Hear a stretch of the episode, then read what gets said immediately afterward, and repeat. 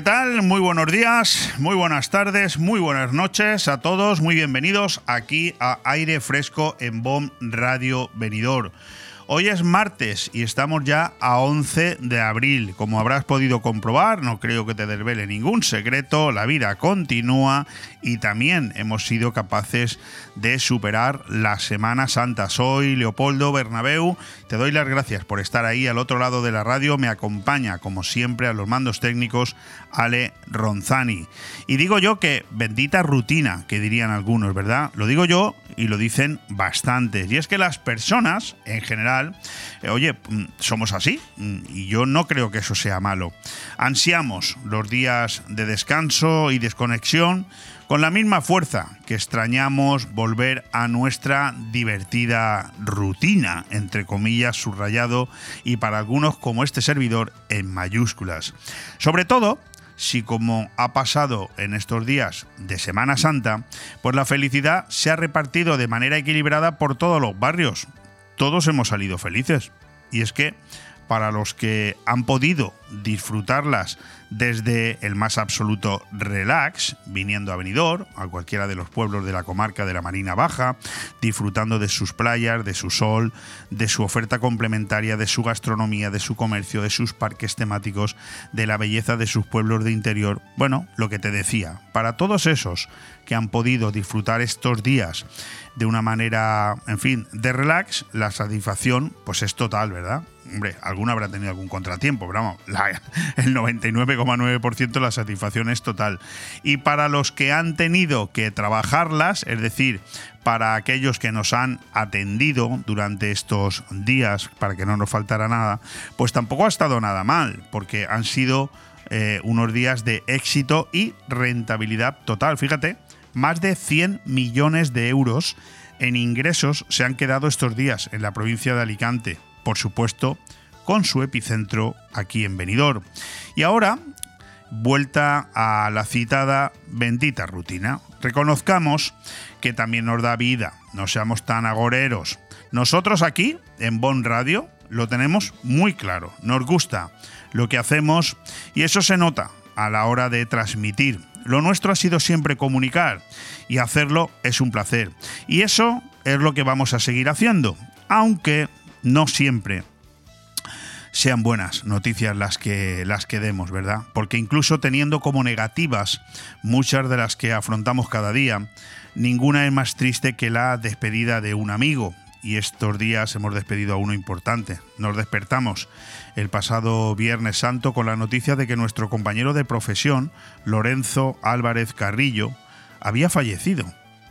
Fue tal el impacto, al menos el que me supuso a mí, que bueno, pues nos costaba creerlo. Yo de hecho no voy a decir casi que me llamara la atención la persona que me dio la noticia, pero casi, porque no me lo terminaba de creer y no se me ocurrió otra barbaridad que decirle que si me estaba gastando una broma, ¿no? Bueno, ayer le despedimos en un tanatorio absolutamente abarrotado de familiares y amigos. Y también ayer fue el último día mm, de, estos, de estos días de asueto, de Semana Santa, en la que, bueno, pues también se nos fue otro, ¿no? En este caso el, escritor Fernando Sánchez Dragó, que nos dejaba, y que, bueno, pues otro escritor que nos abandona. Pero en cualquier caso, eh, desde aquí, pues eh, sobre todo a nuestro amigo Lorenzo Álvarez Carrillo, quería yo empezar el programa de hoy rindiéndole este pequeño homenaje. Y en cuanto a la vida cotidiana que nos rodea, ¿qué pasa? Pues eh, nos queda, no nos queda, no nos queda otra que seguir recordando que estamos a la vuelta de la esquina de unas elecciones locales y regionales que se presentan apasionantes. Esto de apasionantes, según el que lo haya escuchado, habrá dicho serán para ti, ¿no? Bueno, a mí es que me gusta mucho la política. Evidentemente me gusta mucho la política de verdad la buena, la que hemos disfrutado en este país en los primeros años, aquellos de la transición, ¿verdad?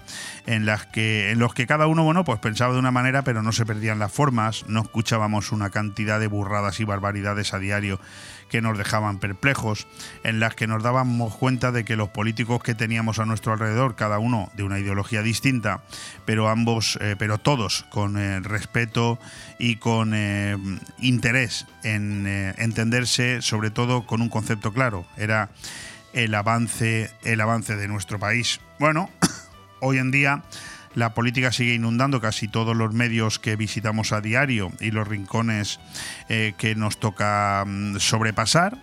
Pero bueno, mm, nosotros seguiremos aquí, conociendo, como hemos hecho siempre, la opinión de todos aquellos y de todas aquellas que han presentado sus candidaturas y que por supuesto quieran venir hasta aquí, hasta Bomb Radio, para contarles a ustedes sus proyectos. Y digo quieran venir, y lo remarco, porque no hay ningún candidato que de momento nos ha dicho que no quiere venir. Pero sí que hay algunos que nos está costando mucho que lo hagan. No no sé si esto ya se lo digo yo a ustedes con 52 años y medio y con pues casi 40 de profesión eh, de los últimos de los últimos de esos 40 34 desde un punto de vista absolutamente profesional. Y mm, no sé qué está pasando en esta ocasión, pero me da la sensación de que algunos candidatos se creen que somos los medios de comunicación los que tenemos que ir detrás de ellos. craso error, craso error. Nosotros somos una ventana abierta a ustedes, a los oyentes, y estamos encantados de que por aquí pasen todos los que quieran para contarnos sus proyectos. Me refiero a candidatos que han presentado eh, su aval o eh, su interés por, por presidir la alcaldía de su municipio y bueno, y para ello estamos citando a todos los candidatos de los diferentes municipios de la comarca de la Marina Baja. Hoy, hoy precisamente, lo haremos con dos mujeres. La candidata de Vox por Alicante a las Cortes Valencianas, Ana Vega, que en la actualidad es también diputada regional y es la portavoz de este partido en las Cortes Valencianas, y también estará con nosotros la candidata socialista a la alcaldía de Callosa de Ensarria, Mari Carmen Mascaró, que además, cuidado, viene hoy a presentarnos su libro. Y yo estoy encantado porque la verdad es que Mari Carmen Mascaró siempre me ha parecido una persona encantadora, una gran persona a la que por supuesto si yo viviera en Callosa de Saria votaría, así de claro lo digo, a pesar de que no votaría nunca al Partido Socialista, también lo digo, pero en este caso sí, porque no hablamos de, ideología sino de personas. Y ha presentado el libro César y Manuela, una vida truncada por la guerra civil, un libro que se presentará mañana, miércoles 12 de abril a las 7 y media de la tarde en la Casa de Cultura de su municipio, en la Casa de Cultura Jaume Pastor Fruixa de Callosa Bueno, luego vendrá ella y nos lo contará todo esto, pero antes, antes de despedirme en esta presentación de programa, déjame que me haga que te comente dos escandalitos, porque son escandalazos, pero con la situación en la que estamos viviendo casi cada día, desde que gobiernan estos señores eh, que están ahora en el gobierno central, PSOE y Podemos, pues yo la verdad que ya casi no me sorprendo por nada. Pero déjame también que, que, antes de hablar de estos dos escandalitos, brevemente, destaque a nuestro John Ram, ¿no? a nuestro gran deportista, como el nuevo ganador del Máster de Augusta de golf, convirtiéndose así, pues creo que en el cuarto español, después de Severiano Ballesteros, Olazábal y Sergio García, que gana el, torneo de golf más prestigioso del mundo, el Máster de Augusta del Golf, donde te colocan la famosa chaqueta verde. Enhorabuena. Bueno, os decía que había dos escandalitos. Uno, el lamentable show, supongo que lo habrás escuchado en algún sitio, producido hace unos días en TV3, esa mm, televisión carísima, autonómica, carísima, que pagamos todos con nuestros impuestos y donde no hacen más que faltarle el respeto a todo aquello que tenga que ver con el español. Da igual en qué sentido y de qué manera, el español. Y en esta ocasión la falta de respeto ha sido hacia la Virgen del Rocío, aprovechando que se celebraban los días eh, más importantes de la Semana Santa, y al acento de los andaluces. Bueno, esto ha sublevado prácticamente a toda España, pero no vayan ustedes a creerse que estos señores han pedido disculpas. Todo lo contrario, han dicho que les esperemos sentados, que no van a pedir disculpas por mofarse. Intentaban que fuera un show de humor. El humor no siempre es así. En esta ocasión era una falta absoluta de respeto. También quiero mm, comentar, aunque eso lo haremos largo y tendido ahora con la presencia de Ana Vega en nuestros micrófonos, del vídeo denuncia que ha corrido como la pólvora por todas las redes sociales desde hace 3-4 días. Nosotros dimos la exclusiva en la página web eh, bomradiovenidor.com, también en nuestra red social Facebook, publicando la noticia de el vídeo denuncia que un padre de Alfa del Pi hacía sobre, eh, bueno, sobre los asquerosos, porque no puede ser de otra manera, falta comprobar que todo esto sea cierto, hay que reconfirmarlo, pero los, eh, el vídeo en el que el padre manifiesta las asquerosas charlas sexuales que han dado a niños de 12 años en el Instituto Vélez Events de Alfa del Pi, pues con frases como que las niñas han de frotarse las vaginas o los niños meterse el dedo por el culo, como lo estoy diciendo, ¿eh? no me lo estoy inventando, el vídeo está ahí colgado para sentir placer a niños de 12 años. Es verdaderamente escalofriante hacia dónde estamos conduciendo el planeta y cómo se nos va esto de las manos. Querido Ale Ronzani, si te parece, vamos a hacer una breve pausa y vamos con el avance de este programa. Aire fresco en BOM Radio Benidorm todos los martes, miércoles y jueves de 12 a 2 de la tarde, Aire Fresco, el magazín de actualidad más completo de la comarca, con entrevistas, noticias, opinión y entretenimiento en un aire fresco más renovado, más personal y más cercano de la mano de Leopoldo Bernabeu. Recuerda, todos los martes, miércoles y jueves, desde las 12 del mediodía hasta las 2. También podrás escuchar Aire Fresco por las tardes en redifusión y los fines de semana un resumen con lo mejor del programa. BOM Radio Benidorm. Seguimos creciendo. Bueno, pues con 20 graditos fuera de nuestros estudios aquí en la calle ondulada de Benidorm, en los estudios de BOM Radio, 20 grados a las 12 y 11 minutos de la mañana, que serán exactamente 17 a las 9 de la noche si nos escuchas en redifusión, con un sol brillante y esta noche una luna también brillante. Bueno, pues esto es lo que nos dice el parte meteorológico para hoy, un día cálido. Mañana parece ser que vamos hasta los 25 grados de temperatura o incluso hasta los 26 si nos vamos a la 1 o la 2 del mediodía, pero eso será mañana. De momento hoy sigue haciendo una temperatura absolutamente primaveral, primaveral en un día, este martes 11 de abril, en el que celebramos, atención, el Día Mundial del Parkinson y en el que también hay que felicitar a todos aquellos que se llaman Stanislao porque hoy es su santo. Bueno, pues con, con, esto, con esto y un bizcocho hasta mañana a las 8, que dirían algunos, pero no, hay que hablarles, hay que hablaros de esos cuatro invitados que vamos a tener hoy. En la presentación ya me habéis oído comentar a dos, que son Ana Vega, síndica de Vox, en este momento es la portavoz de Vox en las Cortes Valencianas y también es la número uno de la lista de Vox por la provincia de Alicante, un partido que tendrá mucho que decir en la composición del futuro gobierno de la comunidad valenciana, porque según todas, repito, todas las encuestas que manejamos nos dicen que es muy probable que haya una mayoría absoluta entre la suma de los diputados que obtenga el Partido Popular, que mejora notablemente su presencia en las Cortes Valencianas, y eh, los de Vox. No es que baje de manera estrepitosa el gobierno, de, en este caso el partido del señor Puig, el Partido Socialista, pero parece ser que sí que baja de una manera estrepitosa Podemos. Incluso hay eh, encuestas que pronostican su posible desaparición aparición del hemiciclo. Se mantienen eh, PSOE y Compromís, eh, digamos, con una, en fin, cómoda presencia, pero mm, sube muchísimo el Partido Popular, sube bastante también en Vox y por eso mm, da la sensación de que el gobierno de la Generalitat Valenciana podría cambiar a partir del próximo 28 de mayo. Les recuerdo que quedan 47 días si no me equivoco. Después tendremos con nosotros a Mari Carmen Mascaró, precisamente candidata del Partido Socialista al Ayuntamiento de Callosa de Ensarriá. En este momento también es concejala por ese mismo municipio.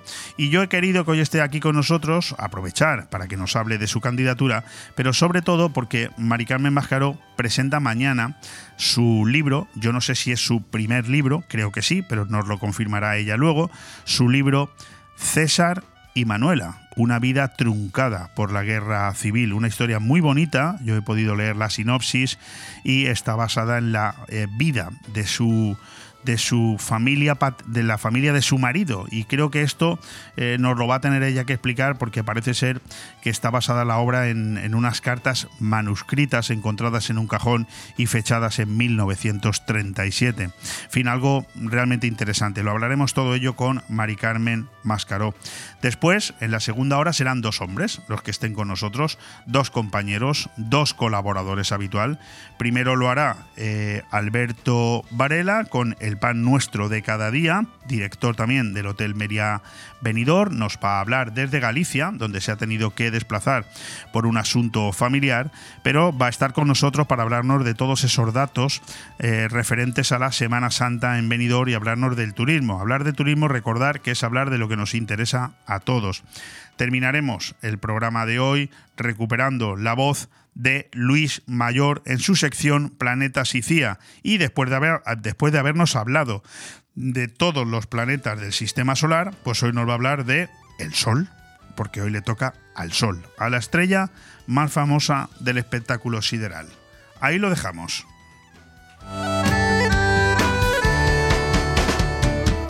Bon Radio. Nos gusta que te guste.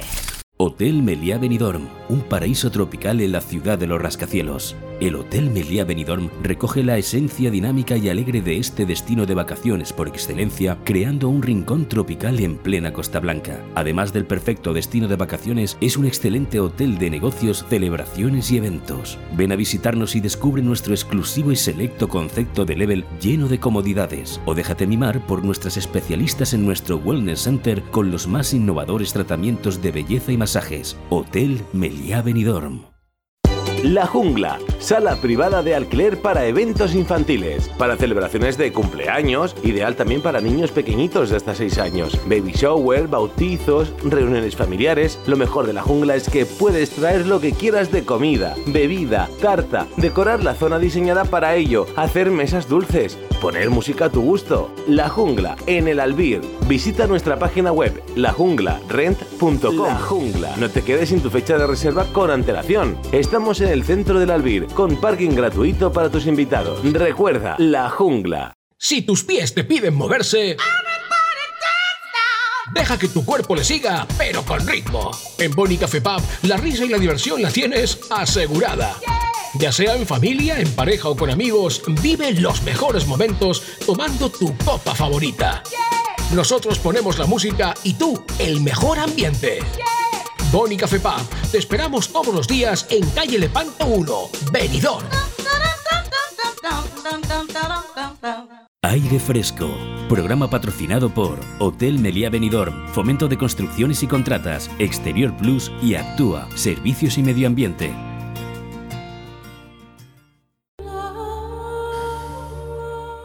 Bueno, pues precisamente referido al intento de parodia de la televisión catalana para burlarse de, lo, de uno de, las, de los, eh, digamos, acontecimientos más sagrados que tienen los andaluces, pues yo sinceramente espero que no tengamos luego que lamentarnos. Decía Enrique Jardiel Poncela que intentar definir el humor venía a ser como querer clavar una mariposa con un poste de telégrafos para añadir un ejemplar más a la colección. Así que no vamos a perder el tiempo en definiciones didácticas, pero sí podemos acercarnos al concepto por el sencillo camino de observar lo que es mal humor, humor malo y grosería. Un ejemplo reciente sería contemplar el programa de TV3 parodiando a la Virgen del Rocío y a los andaluces, donde, por ejemplo, la pretendida Virgen se queja de que lleva 200 años sin echarse un polvo como Dios manda. Es irreverente, componente imprescindible del humor, pero es de una vulgaridad tan procaz que a algunas personas solo nos produce el asombro de comprobar que la chabacanería se intenta hacer pasar por humor, con la misma sencillez con la que un estafador vendería trozos de vidrio asegurando que son diamantes. Creo que el último libro de Evaristo Acevedo, una de las sólidas columnas de la Codorniz, se lo dedicó a la censura franquista y me explicaba, en una entrevista, que la censura le había obligado a ser útil y que precisamente esa búsqueda le había llevado hacia un humor más delicado, eficaz y valioso. Ayer, Puebla publicaba en estas páginas una viñeta humorística. Dios recibe a Jesús y le dice que se arrepintió de haber creado a los hombres. Y Jesús, que acaba de revivir otro año más el Calvario, le agradece que no los destruyera, pero cree que les podría haber dotado de algo más de memoria. No ofende, excepto a un inquisidor, y no es irreverente. Pero la zafiedad de insultar las creencias del pueblo andaluz, humanizando a la Virgen del Rocío en una mezcla de choni, deslenguada, procaz y burda, solo es la irreverencia de un insolente tosco que puede que confunda el humor con el producto de las letrinas. En ese pesebre televisivo, al servicio y loa del secesionismo, jamás se hará una parodia o una sátira del nacionalismo, que es el que paga las nóminas de los pretendidos humoristas. Y por supuesto, tampoco se contemplará la más leve ironía sobre la religión musulmana. En el primer caso, porque la religión secesionista está llena de profetas avarientos, malversadores del 3%, ladrones, huidos sin coraje y traidores con residencia en Bélgica.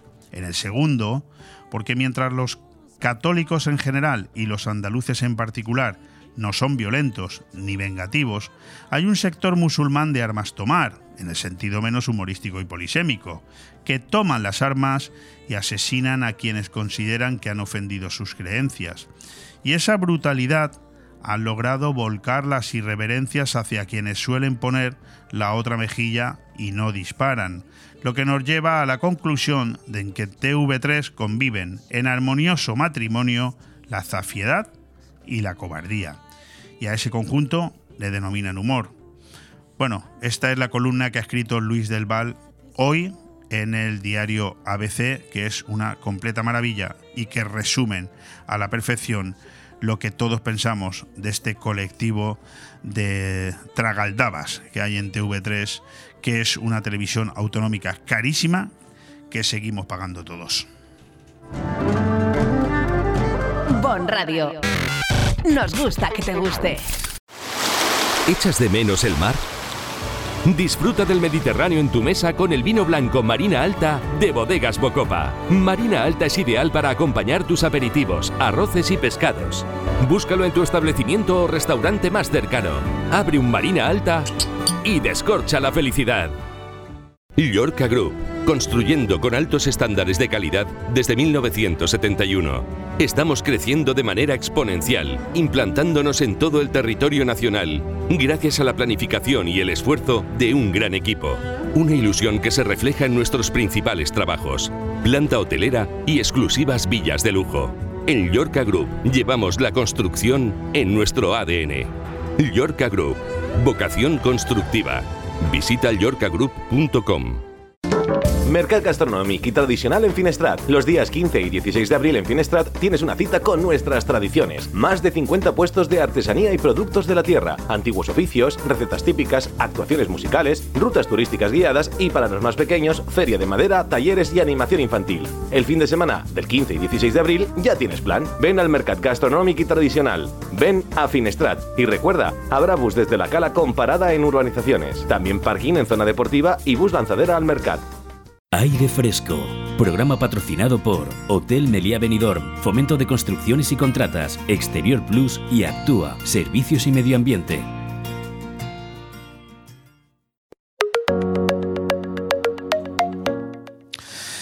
Podríamos empezar por muchos sitios. De hecho, la conversación que vamos a tener ahora con Ana Vega, a la cual ya he presentado a lo largo de estos primeros 23 minutos de programa, van a dar para mucho, pero eh, fijaros, hay un titular que ha saltado a las redes sociales estos días, del cual por supuesto quiero hablar eh, con Ana Vega, porque precisamente ha sido Vox quien ha puesto el grito en el cielo y ha hecho eh, una nota de prensa que los de- algunos medios, incluido el nuestro por supuesto, ha publicado y es que un padre ha denunciado una charla a escolares de 12 años, atención, ¿eh? Para darse placer deben meterse el dedo en el culo. Eso es textual, eso no me lo estoy inventando yo, porque yo no me atrevería a decir tal grosería, no ya a niños de 12 años, sino ni siquiera en este micrófono. Bueno, Ana Vega Campos es actual diputada regional y portavoz de Vox en las Cortes Valencianas. Es licenciada en Derecho y especializada también en Derecho Laboral y Contenciosos Administrativos. Es muy joven todavía, pero ya es madre de una niña. Y es la candidata también de este partido por Alicante en las próximas elecciones regionales del 28 de mayo. Nacida el 1 de mayo, no sé yo si ese es el motivo por el cual está considerada un motor incansable de trabajo, pero es algo que, se esté o no de acuerdo con lo que ella dice, es incuestionable. De hecho, el 1 de mayo es el Día del Trabajador. Querida Ana Vega, ¿cómo estás?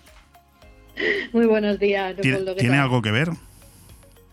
Pues no sé, tendrá que, que, ver, digo yo. Yo no creo mucho en esas cosas, pero sí, la verdad es que yo creo que siempre me he caracterizado porque por mi capacidad de trabajo y por no dejar las cosas a medias nunca. Hay un político en Benidorm eh, que es eh, actual diputado también provincial, es del Partido Popular, José Ramón González de Zárate. A mí muchas veces eh, me encanta cuando la gente me viene y unos dicen una cosa, otros dicen otra, unos lo critican, otros no. Yo siempre digo lo mismo, digo, oye, te podrá gustar más o menos, pero desde luego reconocerás que es un currante, ¿no? Ah, no, eso sí, eso es indiscutible. No, Bueno, pues yo creo que Ana Sí, no, hay cosas que son indiscutibles más allá de las siglas políticas, desde luego. Es que un político que trabaja eh, siempre es más fácil de defender que uno que solo habla, ¿eh? Ana, eso también es importante tenerlo en cuenta. y, muy cierto. Oye, ¿qué, ¿qué tal han ido estos días de Semana Santa? Pues la verdad es que muy bien, eh, procesionando porque tengo muchos amigos que me han pedido que, procesionara con ellos en sus cofradías y no podía decirles que no, evidentemente, a los que les tengo mucho cariño. Y luego el tiempo que he podido, pues disfrutando mucho de, mi pequeña, que ya, ya me tocaba estos días disfrutar de ella también. Así que nada, una Semana Santa fantástica con un tiempo espectacular y disfrutándola y trabajando mucho a la vez. Fantástico. Bueno, quedan 47 días para las elecciones. Eso es algo que tampoco es, un, es una opinión, eso es un dato. Eh, ¿Cómo es el día a día actual? De, no, no digo el día a día de Ana Vega porque ya lo sé, digo desde que sabemos que las elecciones están a la vuelta de la esquina. ¿Ha cambiado mucho tu agenda?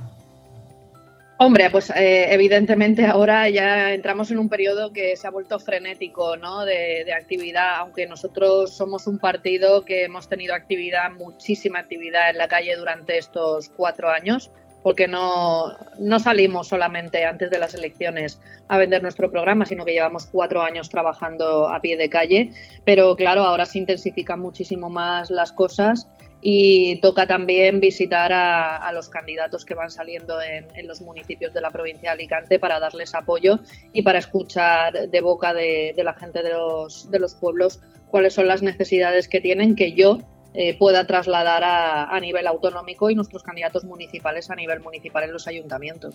Eh, em, Ana, tuve ocasión de presentarme a la alcaldía en el año 2015 y estuve 14 meses de campaña. Eh, hoy mm, veo, mm, basándome en lo que tú acabas de decir, que además lo cojo porque creo que tienes toda la razón, siempre critiqué y lo sigo haciendo esos partidos que voy a llamar Guadiana, que aparecen, pues no lo sé, 20 días, 30 días antes de unas elecciones, nos dicen que van a cambiar cambiar el mundo, ¿eh? porque ellos saben hacerlo todo perfectamente, e incluso hay gente que les vota. Eh, ¿Tú esto te lo explicas? Lo digo porque estoy hablando con una persona que es cierto, es decir, Vox te gustará más o te gustará menos, pero llevan cuatro años trabajando, ¿eh?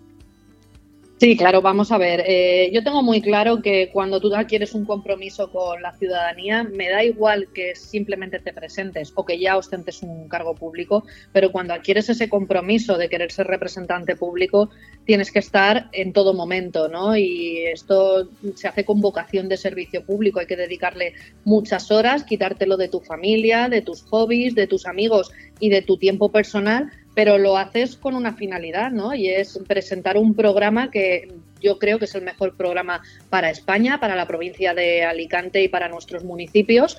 Y llevamos cuatro años, quitando el parón de la pandemia, cuatro años trabajando de manera eh, incesante, ¿no? Pero con mucha ilusión. Yo los partidos que salen seis meses antes de las elecciones a vender el oro y el moro y a decir vamos a hacer esto, vamos a hacer lo otro y vamos a hacerlo de más allá, pues hombre, yo les preguntaría que durante el resto de la legislatura, ¿dónde han estado y por qué no han salido a trabajar y, con la gente y a, prometer esas cosas? ¿no? Evidentemente es una política que a nosotros no nos gusta Y sinceramente, yo es que soy una persona que me gusta mucho estar a pie de calle y escuchar a la gente y estar con ellos. Por lo tanto, lo hago con muchísimo gusto y, creo que, debe de ser así. Ana, mm, a ver si consigo que te quites el traje de política dos minutos, o uno, un minuto solo. A, grosso modo, ¿cómo resumirías a nivel personal tu experiencia política de estos cuatro años? Pues mira, eh, una experiencia muy bonita, pero también agotadora, las cosas como son, que tiene, ha tenido muchos momentos eh, de muchísimas alegrías, también de muchísimo estrés y es cierto que también de mucha frustración de ver que eh, en un momento determinado presentas una iniciativa que no tiene ideología ninguna, pues por ejemplo presentamos una, una iniciativa para que, para que se hiciera un hospital oncológico infantil en la provincia de Alicante que fuera referencia en toda la provincia. Cuando te votan esas cosas en, en contra, que no tienen ideología ninguna, pues es frustrante ¿no? ver cómo, cómo funcionan los partidos políticos y, que votan que no a cosas que son necesarias para la ciudadanía. Pero en general, pues me voy muy, muy satisfecha también de eh, haber aprendido algo nuevo, de, de haber podido servir a, los ciudadanos de la comunidad valenciana durante estos cuatro años eh, en todo lo que he podido, haber dado lo mejor de mí misma. Pero es eso, es una experiencia bonita, agotadora, agridulce, tiene muchas connotaciones. Desde luego. Oye, y, déjame que resalte una cosa. Eh, votar en contra la creación de un hospital oncológico infantil tiene su tela. No vamos a entrar en detalles, pero tiene su tela. Eh, haya cada uno que lo haya votado en contra. Eh, ahora ponte otra vez el traje de política, ¿vale? ¿Te lo has puesto ya? vale. Vale. ¿Y ha cambiado mucho Vox en estos cuatro años? No, para nada. Vox no se ha movido ni un solo milímetro de, de, los postulados que empezó a defender en 2014 cuando, cuando se fundó es cierto que el partido ha crecido mucho, ha evolucionado. disculpa que te interrumpa, yo me refería a eso, ¿eh? Yo no hablaba de ideología, me refería a si ha cambiado mucho al partido que tú eh, encabezaste hace cuatro años con una cantidad de afiliados y una cantidad de representantes X y a día de hoy. Sí, claro, orgánica y organizativamente sí. Yo decía lo de lo que de nuestros postulados no nos hemos movido ni un milímetro porque ya sabes que hay otros partidos que van dando bandazos y hoy dicen una cosa, mañana dicen la otra y nosotros nos hemos mantenido firmes en nuestros en nuestros postulados, pero evidentemente en la provincia de Alicante el partido ha crecido de una manera impresionante. Tenemos más de 3.000 afiliados en, en la provincia y donde antes en las elecciones del 2019 creo que presentamos 23 o 24 candidaturas. Eh, nosotros eh, durante este periodo hemos estado trabajando para presentar en torno a las 70 candidaturas en la provincia de Alicante. Por lo tanto, el crecimiento ha sido exponencial. Claro que ha cambiado mucho el partido. Hay muchísima más gente trabajando dentro del partido con muchísima ilusión y creo que los resultados a partir del 28M hablarán, hablarán por sí solos. Sí, en eso estoy totalmente de acuerdo. Por cierto, hoy será un día un poco triste, ¿no? Por el fallecimiento de Fernando Sánchez Dragó. Sí, desgraciadamente, menuda noticia con la que eh, nos, nos, encontrábamos ayer, ¿no? Uno, yo creo que es uno de los escritores más brillantes de las últimas décadas. Eh, que demostró el amor por su patria y que nos ha enseñado mucho a, todos. Y desde aquí mis condolencias y un, un abrazo muy cariñoso a todos sus familiares y amigos. Y, que descanse en paz. Ha estado siempre en, la actualidad, ¿no? Fernando Sánchez Dragó, pero últimamente más porque fue él precisamente quien le propuso a Santiago Abascal la posibilidad de que fuera Ramón Tamames quien encabezara esa moción de censura, algo que aceptó y que todos conocemos, pero yo no sé la opinión de, de Ana Vega. ¿Qué te pareció la moción de censura? Pues yo creo que fue un acierto. Es cierto que al principio la gente estaba un poco reticente porque eh, Tamames, eh, su pasado, todos sabemos cuál era, ¿no? que venía del Partido Comunista. Pero yo creo que ha sido todo un acierto, que Ramón Tamames, el profesor Tamames, demostró eh, el talante que tiene, que Vox no es un partido radical, sino que puede aglutinar a muchísimas ideologías dentro porque es un partido, el partido del sentido común, ¿no? Y creo que hizo unas intervenciones fantásticas, ¿no? Y que en el Congreso, pues cada uno de los representantes de los partidos retrataron lo que son, porque algunos de ellos además lo trataron con muchísimo desprecio y, por ejemplo, Yolanda Díaz vino a darle eh, lecciones de la Constitución al, a uno de los padres de los constituyentes, ¿no? De uno de los padres de la Constitución, ¿no? Eh, la cosa tiene narices, pero bueno, pues cada uno se, retrató como lo que era. La, España que nos toca vivir.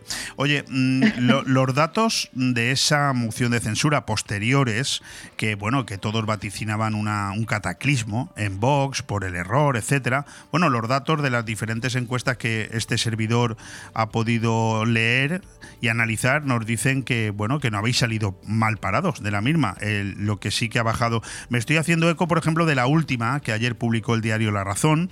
El PSOE baja muchísimo, se queda cerca de los 90 diputados. El PP sube también muchísimo, se queda en torno a los 140 diputados. Desaparece del panorama actual Ciudadanos. Y Podemos, eh, bueno, se queda en un ridículo 3 o cinco diputados, porque la mayoría se van a ese proyecto no nato todavía de sumar, que aglutinaría en torno a unos 25. En cualquier caso, la suma de ambos proyectos también bajaría unos 10 diputados con respecto a lo que tiene ahora mismo Podemos en el, en el hemiciclo. Vosotros seguiríais igual.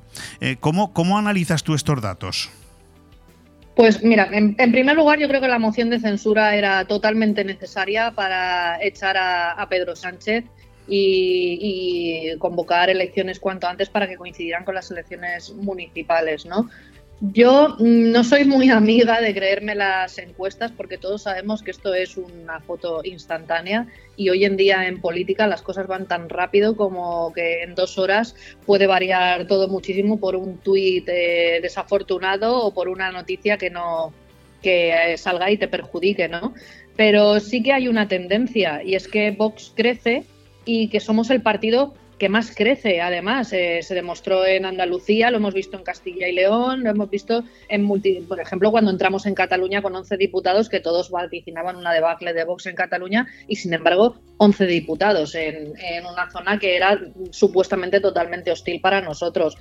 Entonces, yo la lectura que le doy a todo esto es que hay un crecimiento exponencial, que la gente eh, ha escuchado con nitidez el, programa y el mensaje de Vox, que se han dado cuenta de que esto no es como viene a decir, oh, qué miedo que viene la ultraderecha a quitarnos derechos, todo lo contrario.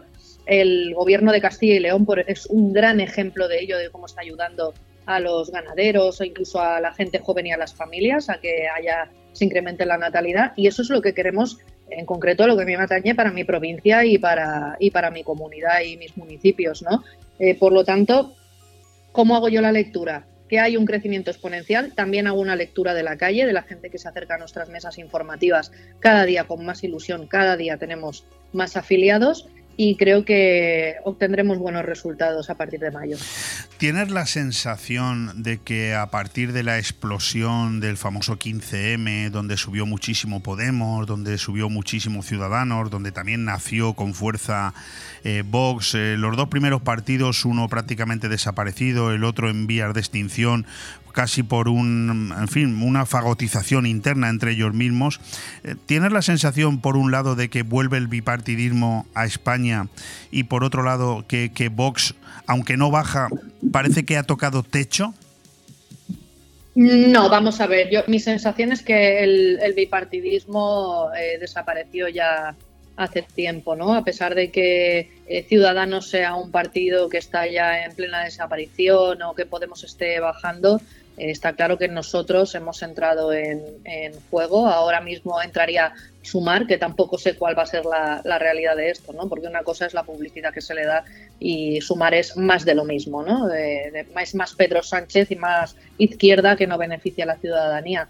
Pero evidentemente el bipartidismo yo creo que tuvo su momento y que se ha acabado en España. En muestra de ello es, por ejemplo, el gobierno que hay de, de Vox en, Castilla y León, que hasta la fecha eh, el, Partido Popular ha necesitado el apoyo de Vox en la Comunidad de Madrid y el crecimiento que estamos teniendo en el resto de, comunidades.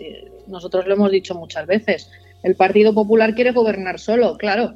Vox también quiere gobernar solo. Ojalá pudiéramos gobernar en solitario en ayuntamientos y en, comunidades autónomas, incluso en el gobierno de la nación, pero hay una realidad y es que estamos llamados a, entendernos, por lo tanto, eh, el día después tendremos que sentarnos y aceptar el resultado de las urnas, de lo que el mandato de los ciudadanos, que nos dicen que tanto Partido Popular como Vox tendremos que sentarnos a, gobernar y a, negociar y a llegar a acuerdos.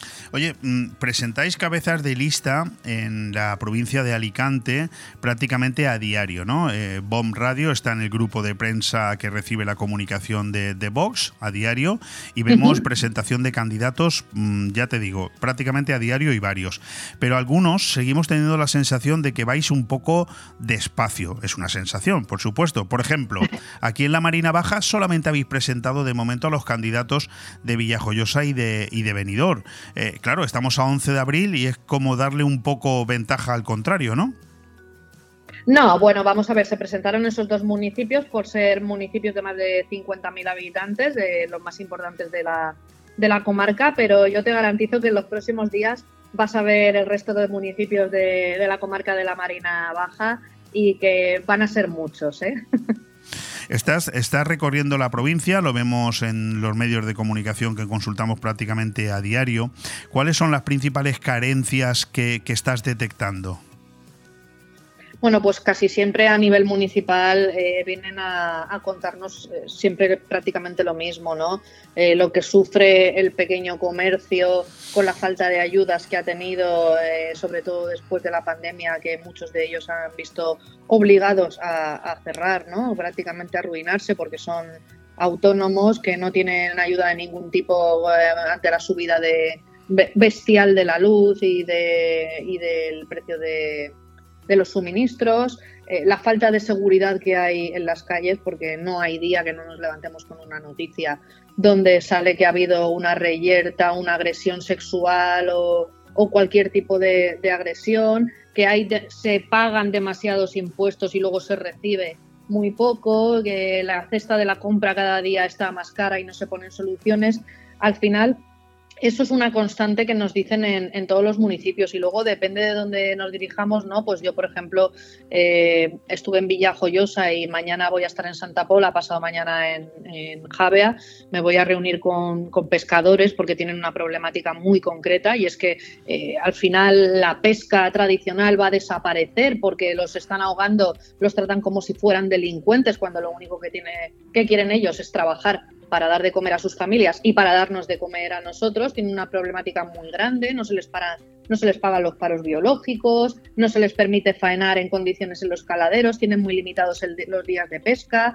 Hablamos también con muchos padres sobre el tema educativo, que están muy preocupados. Tú lo decías al principio, lo del colegio de Alfaz del Pi, pero es que eso es una constante también en todos los colegios de la comunidad valenciana, por no hablar de que tenemos incluso niños exiliados a, Murcia, en la zona de la Vega Baja, por el tema de la imposición lingüística, ¿no? Y, muchísimos temas más, pero sobre todo esos temas son recurrentes. Sí, de hecho son temas que teníamos previstos y nos da tiempo volver a consultarlos con, Ana en este espacio de radio. Eh, por cierto, las encuestas en la comunidad valenciana dicen prácticamente todas, al menos todas las que yo he podido leer, que junto al Partido Popular podéis gobernar. Es decir, en este momento la suma de los diputados que conseguiría el Partido Popular y los diputados que conseguiría Vox dan mayoría absoluta en este momento. Yo me pregunto, de verdad, es algo que no consigo entender. ¿Por qué cuesta tanto que se entiendan los partidos de la derecha y, tan poco les cuesta a los partidos de, la izquierda cuando se tienen que entender entre ellos para gobernar? Hombre, pues mira, eso tendrías que preguntárselo, creo yo, que a, algún miembro del Partido Popular, ¿no? Porque nosotros hemos dicho por activa y por pasiva que nuestro único socio posible es el Partido Popular. Evidentemente, nunca gobernaríamos con los partidos de la izquierda ni apoyaríamos un, gobierno de, la izquierda y nosotros hemos demostrado, Castilla y León es el ejemplo, que somos un socio de gobierno fiable y leal. Por lo tanto, habría que preguntarle al Partido Popular por qué dice que no quiere gobernar con Vox cuando todas las tendencias, encuestas eh, dicen que los gobiernos serán con Vox o no serán. A cualquiera nos encantaría gobernar en solitario, pero la realidad es que tanto votantes del Partido Popular como de Vox quieren que nos entendamos. Nosotros tenemos la mano tendida al Partido Popular para revertir toda la basura ideológica que ha implementado la izquierda, en este caso en nuestra comunidad y nuestra provincia, durante estos ocho años. Oye, la, ¿tenemos la mano tendida? Sí, sí, sí, no, lo tengo, lo tengo claro y además yo le pregunto a los miembros del Partido Popular que pasan por estos micrófonos por lo mismo, cada uno responde lo que considera. Lo, precisamente hablando de esas respuestas, ¿tú crees que los fichajes del Partido Popular hacia Ciudadanos, esa fagotización absoluta del partido, eh, diga, de alguna manera contesta esto que yo te he preguntado anteriormente? ¿Pretenden captar por ahí los suficientes votos como para alcanzar unas mayorías absolutas que son en este momento imprevisibles? Mm, bueno, pues puede ser, puede ser una estrategia, ¿no? Yo no entro a valorar la, estrategia que tengan los partidos, otros partidos para captar votos o lo que sea. Lo que sí que digo y tengo muy claro es que nosotros tenemos la mano tendida al Partido Popular para que haya gobiernos eh, en la Comunidad Valenciana, en nuestra provincia, de Vox y del Partido Popular, y que yo creo que deberían ya de dejarse un poco de, historias, aceptar la, la realidad, que es que nosotros somos su único socio posible también, porque hablaban de una abstención del Partido Socialista para que ellos gobernaran en solitario, pues hombre, a ver a quién le explicas tú que el Partido Socialista de X. Puig, de su hermano, que mantuvo a Mónica Oltra, que está, que está investigado su partido por la trama azul por financiación ilegal del partido, presunta financiación ilegal del Partido Socialista en la Comunidad Valenciana, se abstiene para darle el gobierno al, Partido Popular. Yo creo que eso sería altamente incomprensible por, por la ciudadanía. Bueno, no tenemos tiempo para más, pero quiero terminar como he empezado, precisamente mm, preguntándole a Ana Vega, a la candidata de Vox a las Cortes Valencianas número uno por la provincia de Alicante, por ese polémico vídeo de ese padre mm, de Alfa del Pi denunciando charlas absolutamente obscenas que a mí me cuesta reproducir, de hecho lo siento, pero no lo voy a hacer, eh, palabras absolutamente eh, fuera de lugar para hablar de sexología a niños de 12 años, niños y niñas de 12 años, y que bueno, y que por su se han hecho eco muchos medios de comunicación a nivel nacional. ¿Cuál es, cuál es tu opinión?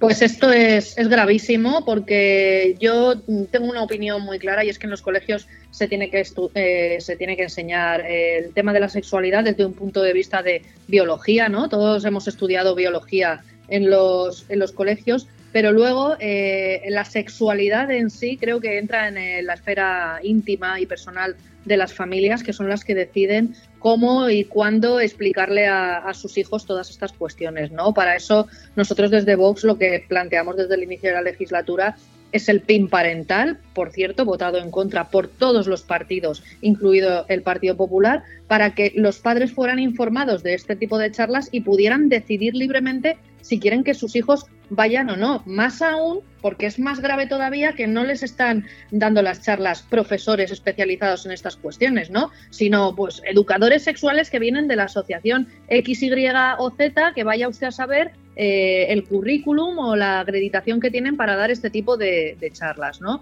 Yo creo que ahí los padres tenemos derecho a elegir el momento en que, decidimos explicarle ciertas cosas a nuestros hijos, que eso no, nuestros hijos no son de las administraciones públicas ni del Estado y me parece gravísimo. Por lo tanto, yo aplaudo que este padre lo haya denunciado públicamente porque ya está bien.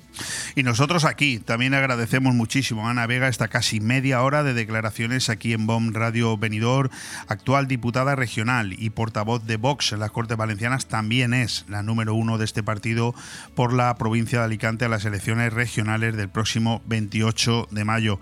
Ana, nos debes una visita aquí en los estudios de BOM Radio en Benidorm, que esperamos la hagas junto a Santiago Abascal, porque seréis los dos muy bien recibidos aquí.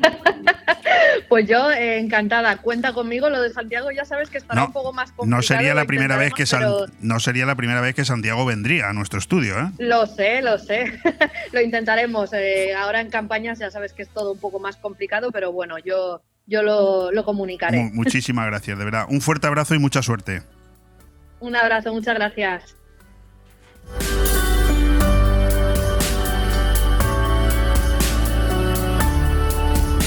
Bon Radio.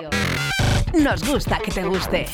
Cuando necesitas llevar tu coche al taller, siempre te surgen dudas, pero eso es porque no conoces los talleres multimarca Eurorepar Pérez Pascual. Chapa, pintura, mecánica, profesionales con más de 50 años de experiencia. Somos referente en Benidorm y la Marina Baixa. Además, si reparas tu vehículo con nosotros, podrás disfrutar de un vehículo de cortesía sin coste. Pérez Pascual Eurorepar, tu taller de confianza. Visítanos en Avenida Alfonso Puchades número 25, Benidorm. Cuando decides que quieres comprar o vender una vivienda, suelen surgir muchas dudas, cuestiones que en ocasiones necesitan de profesionales. Si quieres comprar o vender una vivienda, confía en profesionales con muchos años de experiencia. Confía en Grupo Rojisa. Con oficinas en Benidorm y Callosa, contacte con nosotros en el 672 20 26 36 o visita nuestro portal inmobiliario www.rojisa.com. Grupo Rojisa. Estamos para ayudarte. ¿Quieres vivir una experiencia única a bordo de un catamarán recorriendo a las maravillosas playas de la Vila Yoyosa? Deep Blue Sea Events. Sumergiéndote en las refrescantes aguas del Mediterráneo? Deep Blue Sea Events. Y gozando de una espléndida puesta de sol acompañado de una copa de cava? Deep Blue Sea Events. Vive un viaje marítimo inolvidable con salida desde el puerto de Villajoyosa. Infórmate también de nuestras salidas desde Denia, Javia, Altea y Valencia. Ponte en contacto con nosotros en deepblue.es para saber más de todas nuestras actividades acuáticas, eventos, despedidas, cumpleaños. Deep Blue Events. Bienvenido a bordo.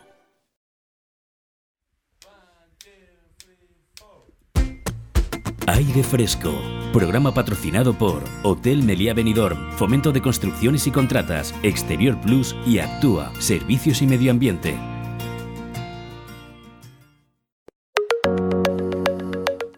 Decía yo con mi próxima invitada, ahora que estamos ya en riguroso directo, que solamente en, emisoras de radio absolutamente plurales, democráticas y eh, no sé si incluso utilizar la palabra de transparentes, pueden pasar cosas como las que pasan aquí. Y es que pasemos de entrevistar a la candidata de Vox a las próximas elecciones número uno por la candidatura por la provincia de Alicante a una encantadora mujer que es candidata del PSOE a la alcaldía de Callosa de Ensarriá. Yo creo que eso habla muy bien de los medios de comunicación. Yo no sé, creo que no, pero creo que todos no actúan igual, cuando deberían actuar siempre con esta democracia interna. Pero, pero aquí siempre te hemos tratado bien, ¿no, Mari Carmen? Por supuesto que sí. Buenos días a todos. Acérquese usted el micrófono. Haga Venga, favor. más cerquita, más cerquita. cójalo, ¿eh? Mari Carmen Mascaró es natural de Callosa de Ensarriá y encontró en su día unas cartas guardadas manuscritas en la casa de su suegra, Dolores Martín. Cartas escritas por César Julio Martín Beltrán, padre de Dolores, en las que había mucho sentimiento desesperado. Se encontraba preso y corría el año 1937. Aquellas cartas fueron el embrión de César y Manuela, una vida truncada por la guerra civil. El libro que mañana presenta mi buena amiga Mari Carmen Máscaro, que envidia me das, a las siete y media de la tarde en la Casa de Cultura de su pueblo. Han hecho falta muchas tardes de recuerdos en la mente de Lola para poder completar esta obra y recordar, no sin mucho dolor y tristeza, acontecimientos tan dramáticos como el fusilamiento de su padre en esa guerra civil. Yo tengo que decirte que yo estoy emocionado, no solamente por el libro, Mari Carmen, sino por la envidia que me das. Bueno, bueno. ¿Es tu primer libro? Es mi primer libro, sí.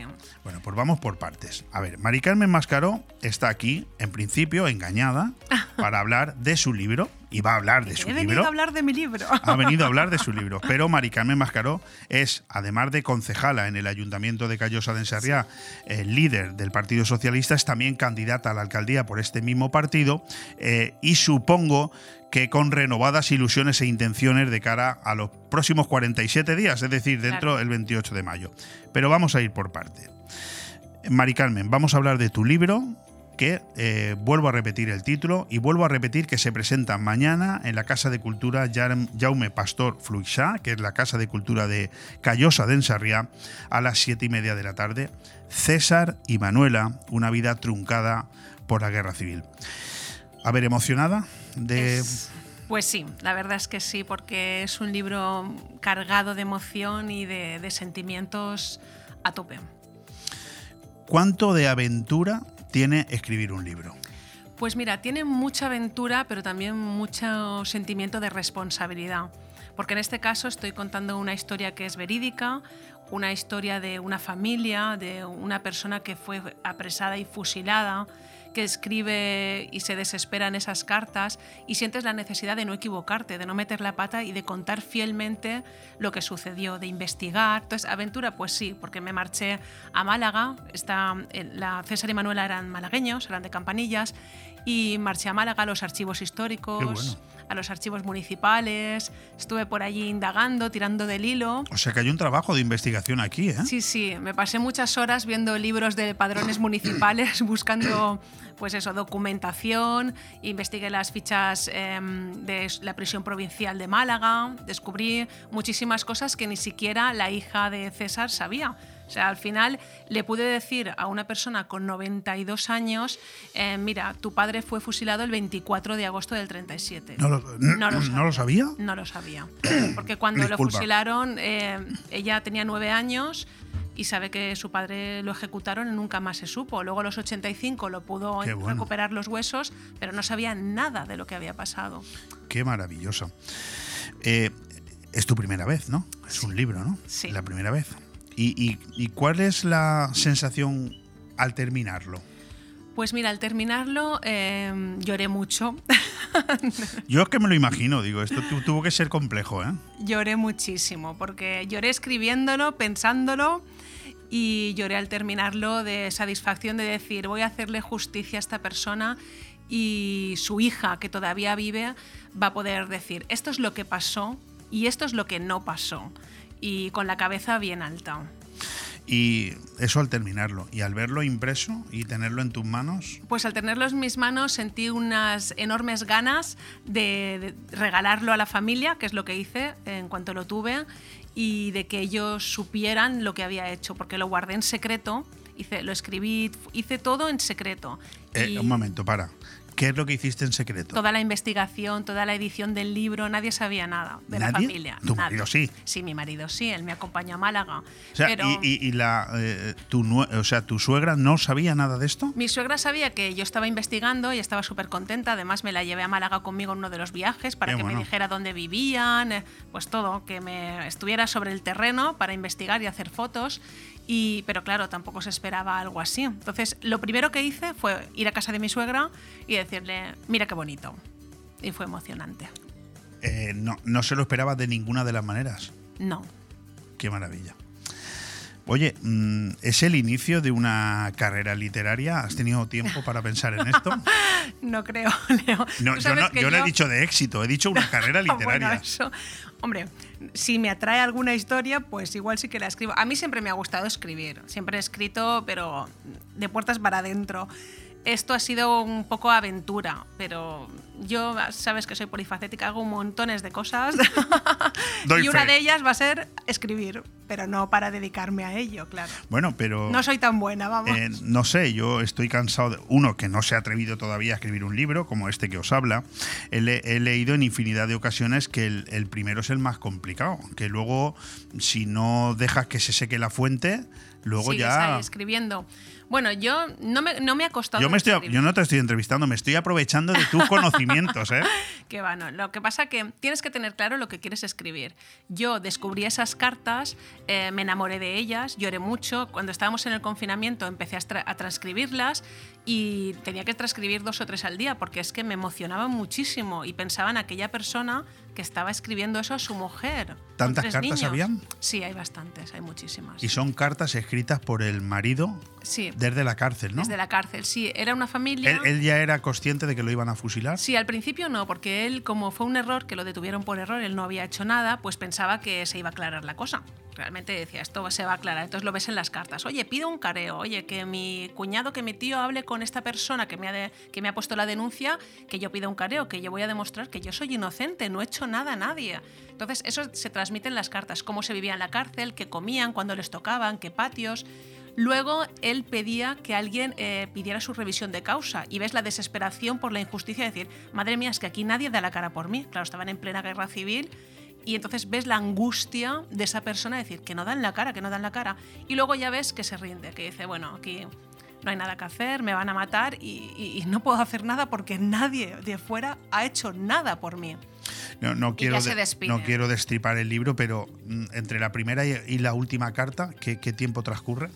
Pues él fue detenido el 13 de agosto de, de, 2000 de, 2000 de 1937 y lo fusilaron el 24 de. Perdona, el 13 de febrero del 37 lo fusilaron el 24 de agosto. O sea, poco tiempo, hablamos de seis Claro. o siete meses, ¿no? Pero fíjate, eh, aquí te, te voy a leer un, nada, Sí, un sí. fragmento, que, una carta que emociona muchísimo, que además está toda bañada con las lágrimas de leerla. Y dice, para mi queridísima esposa Manuela, te quiero más que nunca y sueño con el momento dichoso de poder verme a tu lado. Adiós carta cariñosa que a mi Manuela vas a ver. Dale un besito por mí cuando te vaya a ver. Tenle siempre en tu memoria al pobre de tu marido, que éste morirá en la cárcel acordándose de sus hijos. Esto escrito en tu memoria, recuerdo de los borrones, muero por una mujer que se llama Manuela Gómez. Y luego pone, para mis queridos hijos, Cartita que emprende el vuelo por los ambientes de los tres hijos que son mi consuelo. Ya no los podré abrazar. Cuéntales con cuánto anhelo pienso en ellos noche y día y con qué triste agonía siempre está en mi pensamiento los tres hijos del alma mía.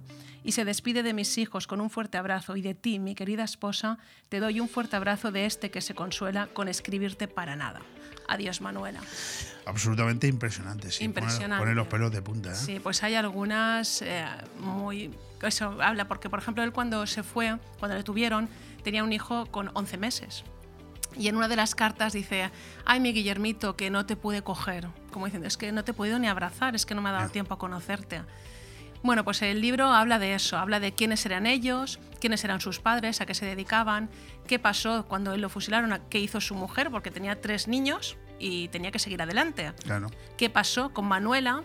Y luego hay un capítulo que se llama Tiempo para la Dignidad, que es como años después hay una asociación en Málaga que recupera esos cuerpos de esa fosa común, que es la mayor de Europa Occidental, la fosa de San Rafael es la mayor, había más de 4.000 personas allí, cómo recuperan el cuerpo de César y cómo su hija con 85 años va y lo, lo puede enterrar, lo puede, lo puede, le puede dar un, digamos, un, un final digno a, a esa persona que es su padre. Y bueno, termina un poco el libro ahí diciendo con una frase que decía Francisco Echevarría, que es una, una persona médica, diciendo que los sentimientos no prescriben.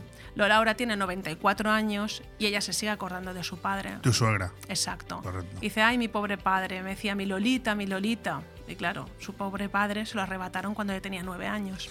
Impresionante. Impresionante historia. La Eh, verdad que sí. Te iba a hacer una pregunta, pero es obvio que ya la has contestado, ¿no? Y es que si el escritor es ajeno a lo que está redactando. Imposible. Es imposible no querer saber más, no querer tirar más del hilo, no querer eh, hacer justicia a esa persona. Porque fíjate, mi suegra, por, mira, por ironías del destino, luego se casó con un guardia civil. Y, bueno, como él estaba en la Guardia Civil, tenían que pedir permiso. Y le denegaron tres veces ese matrimonio porque ella era hija de un fusilado.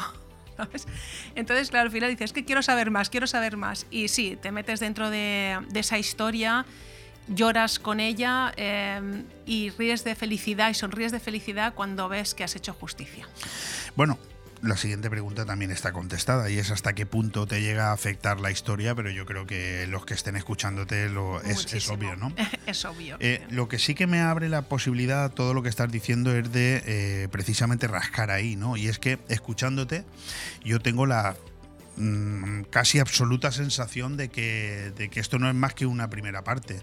César y Manuela es una primera parte, porque oyéndote hablar me da la sensación de que te va a apetecer seguir, eh, mm, no sé, eh, inmiscuyéndote en esta historia. sí, y- y- sigo, sigo en ello. e incluso en la propia guerra civil, porque tú eres una persona también bastante erudita, es decir, Sí. que a lo mejor te da por escribir un poco sobre la propia guerra civil, ¿no? Realmente yo eh, me gusta el tema. Yo, mi abuelo estuvo tres años en la cárcel, también conseguí todo su expediente. De César no lo he podido conseguir porque la Junta de Andalucía, pues los expedientes no están a la mano, se lo llevaron a Sevilla. Bueno, hay un jaleo y de miedo y sigo escribiendo todavía a ver que recupero cosas. Pero mm, es un tema que duele mucho y que, mm, que es, tiene demasiada carga emocional, ¿sabes, Leo? cuesta escribirlo, cuesta escribirlo. Bueno, eh, a- a- aquí lo están ustedes escuchando porque no estamos hablando con una escritora profesional, No. estamos hablando con una mujer traba- que trabaja, que tiene su hija, que tiene su matrimonio, que tiene su día a día y que además se dedica a la política. O sea que me encanta decir esto en este momento porque ustedes, los que nos están escuchando, podrán certificar que no todos aquellos que se dedican a la política son mala gente. Todo lo contrario. Oiga, eh, eh, eh, mm, déjame que empecemos por ahí, Mari Carmen, cambiando un poco de tercio. ¿Cómo hemos llegado a la situación de que los españoles tengamos que pensar que todos los políticos son mala gente? ¿Cómo, cómo la se ha llegado ahí? que sí, sí, sienta muy mal y yo no sé cómo se ha llegado. Yo creo que las personas cada vez están más ajenas de la vida política y como están tan ajenas, pues a veces eh, juzgan sin realmente tener conocimiento. Yo me, encuentro, me encuentro muchas personas que, que hablan y hablan y digo, pero vamos a ver, esto no es así. Solamente que fuerais a los plenos veríais que no es así. O sea, ni podéis eh, enterrar a unos ni ensalzar a otros, porque a lo mejor el que, el que parece tan bueno no es tan bueno, Solo el que el parece que malo no es tan malo, Por el- claro. por lo que te han dicho en la Exacto, por, lo- por el radio Macuto. Pero, chico, investiga un poquito. Eh, se ha desviado bastante la atención. La televisión hace mucho, nos manda los mensajes que. Y la gente, pues mira la televisión, mira la televisión y solo repite el mensaje. Pero a mí me gustaría que se informara un poco más, como dicen, lee un poco y infórmate. Pues esto es lo mismo. Y abre un poco los ojos, abre la mente, confía también en, la- en las demás personas que estamos ahí Fíjate para algo. que eh, a mí, eh, quien me escuche, sabrá que yo soy uno de los que más fustiga a los propios medios de comunicación Sí. y trabajo en ello. Pero Sí, yo sí. siempre he dicho que los medios de comunicación tenemos gran parte de culpa de lo que está pasando. Pues sí. y, que- y- y querer evitar eso es mentirse a al solitario, ¿no? Pero ¿cuánta parte de culpa tienen también los políticos?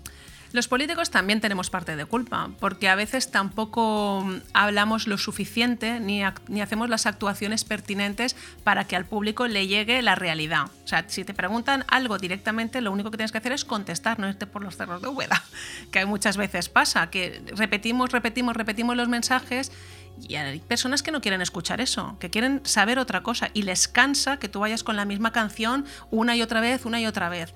Pues habrá que cambiar el método, digo yo. Correcto. Bueno, concejal durante tres legislaturas, si no me equivoco. Dos, dos, dos. ¿Dos solamente? Dos solamente. Una- Es que se nos ha hecho eterno esta, nos ha- esta bueno, yo pensaba que eran tres, fíjate, dos no, legislaturas. sí, una, dos. Yo, fíjate, mira, te lo voy a demostrar delante de la cámara. Había puesto dos y luego lo he tachado con un tres porque tenía dudas. Bueno, esta es la tercera, la que empezaremos ahora. Bueno, esa todavía no ha empezado. En cualquier caso, concejal de- en, en dos legislaturas, primero eh, con UPyD, después con el Partido Socialista. Vamos a ir un poco, primero quitarnos un poco el traje político, cosa que también le he pedido a Ana Vega y me lo, ha- contestado. ¿Cómo ha sido la aventura de estos ocho años? A ver, para mí ha sido apasionante, Leo. O sea, yo siempre he querido formar parte de, de una institución como el ayuntamiento de, de mi pueblo, de Callosa. O sea, yo es que para mí ha sido apasionante. He aprendido muchísimo, muchísimo sobre todo, sobre, por ejemplo, ahora en esta legislatura he sido, parte de la Junta de Gobierno de, de la Comunidad General de Regans. He aprendido cómo llega el agua a mi grifo que será algo que, que, siempre había querido saber. Estoy en el consorcio de las basuras, también he aprendido, tú tiras la, el cubo, o sea, la bolsa de basura, dónde va, qué es lo que pasa, qué se recicla, qué no se recicla, cuánto cuesta eso. He aprendido cómo se gestiona un ayuntamiento, que, cómo, cómo se hace todo. Sí, he no, aprendido que... muchísimo, he, he asistido a muchísimos eventos, muchísimas presentaciones de libros. O sea, lo que me ha enriquecido a nivel cultural y a nivel de saber es inmenso, inmenso. Y luego me queda una sensación de que cuando alguien ha necesitado algo y me ha buscado y yo he intentado darle una solución, darle una ayuda, está claro que en la oposición poco puedes hacer, pero hay personas que, sí que he podido hacer cosas por ellos y entonces eso ya me llena de una enorme sensación de decir, eh, soy útil. Al final es lo que todo el mundo quiere, ser útil a los demás, ¿no? Bueno, quien te conoce como yo no puede negar algunas, algunas cosas que son muy evidentes, porque independientemente de que tu primera legislatura estuvieras con UPyD y la segunda con el PSOE, yo creo sí. que tus ideales han sido absolutamente siempre los mismos. Sí, a ver, yo cuando fui jovencita milité en Juventud de ¿Qué, Socialistas. ¿Qué, eres mayor o qué? Un poquito.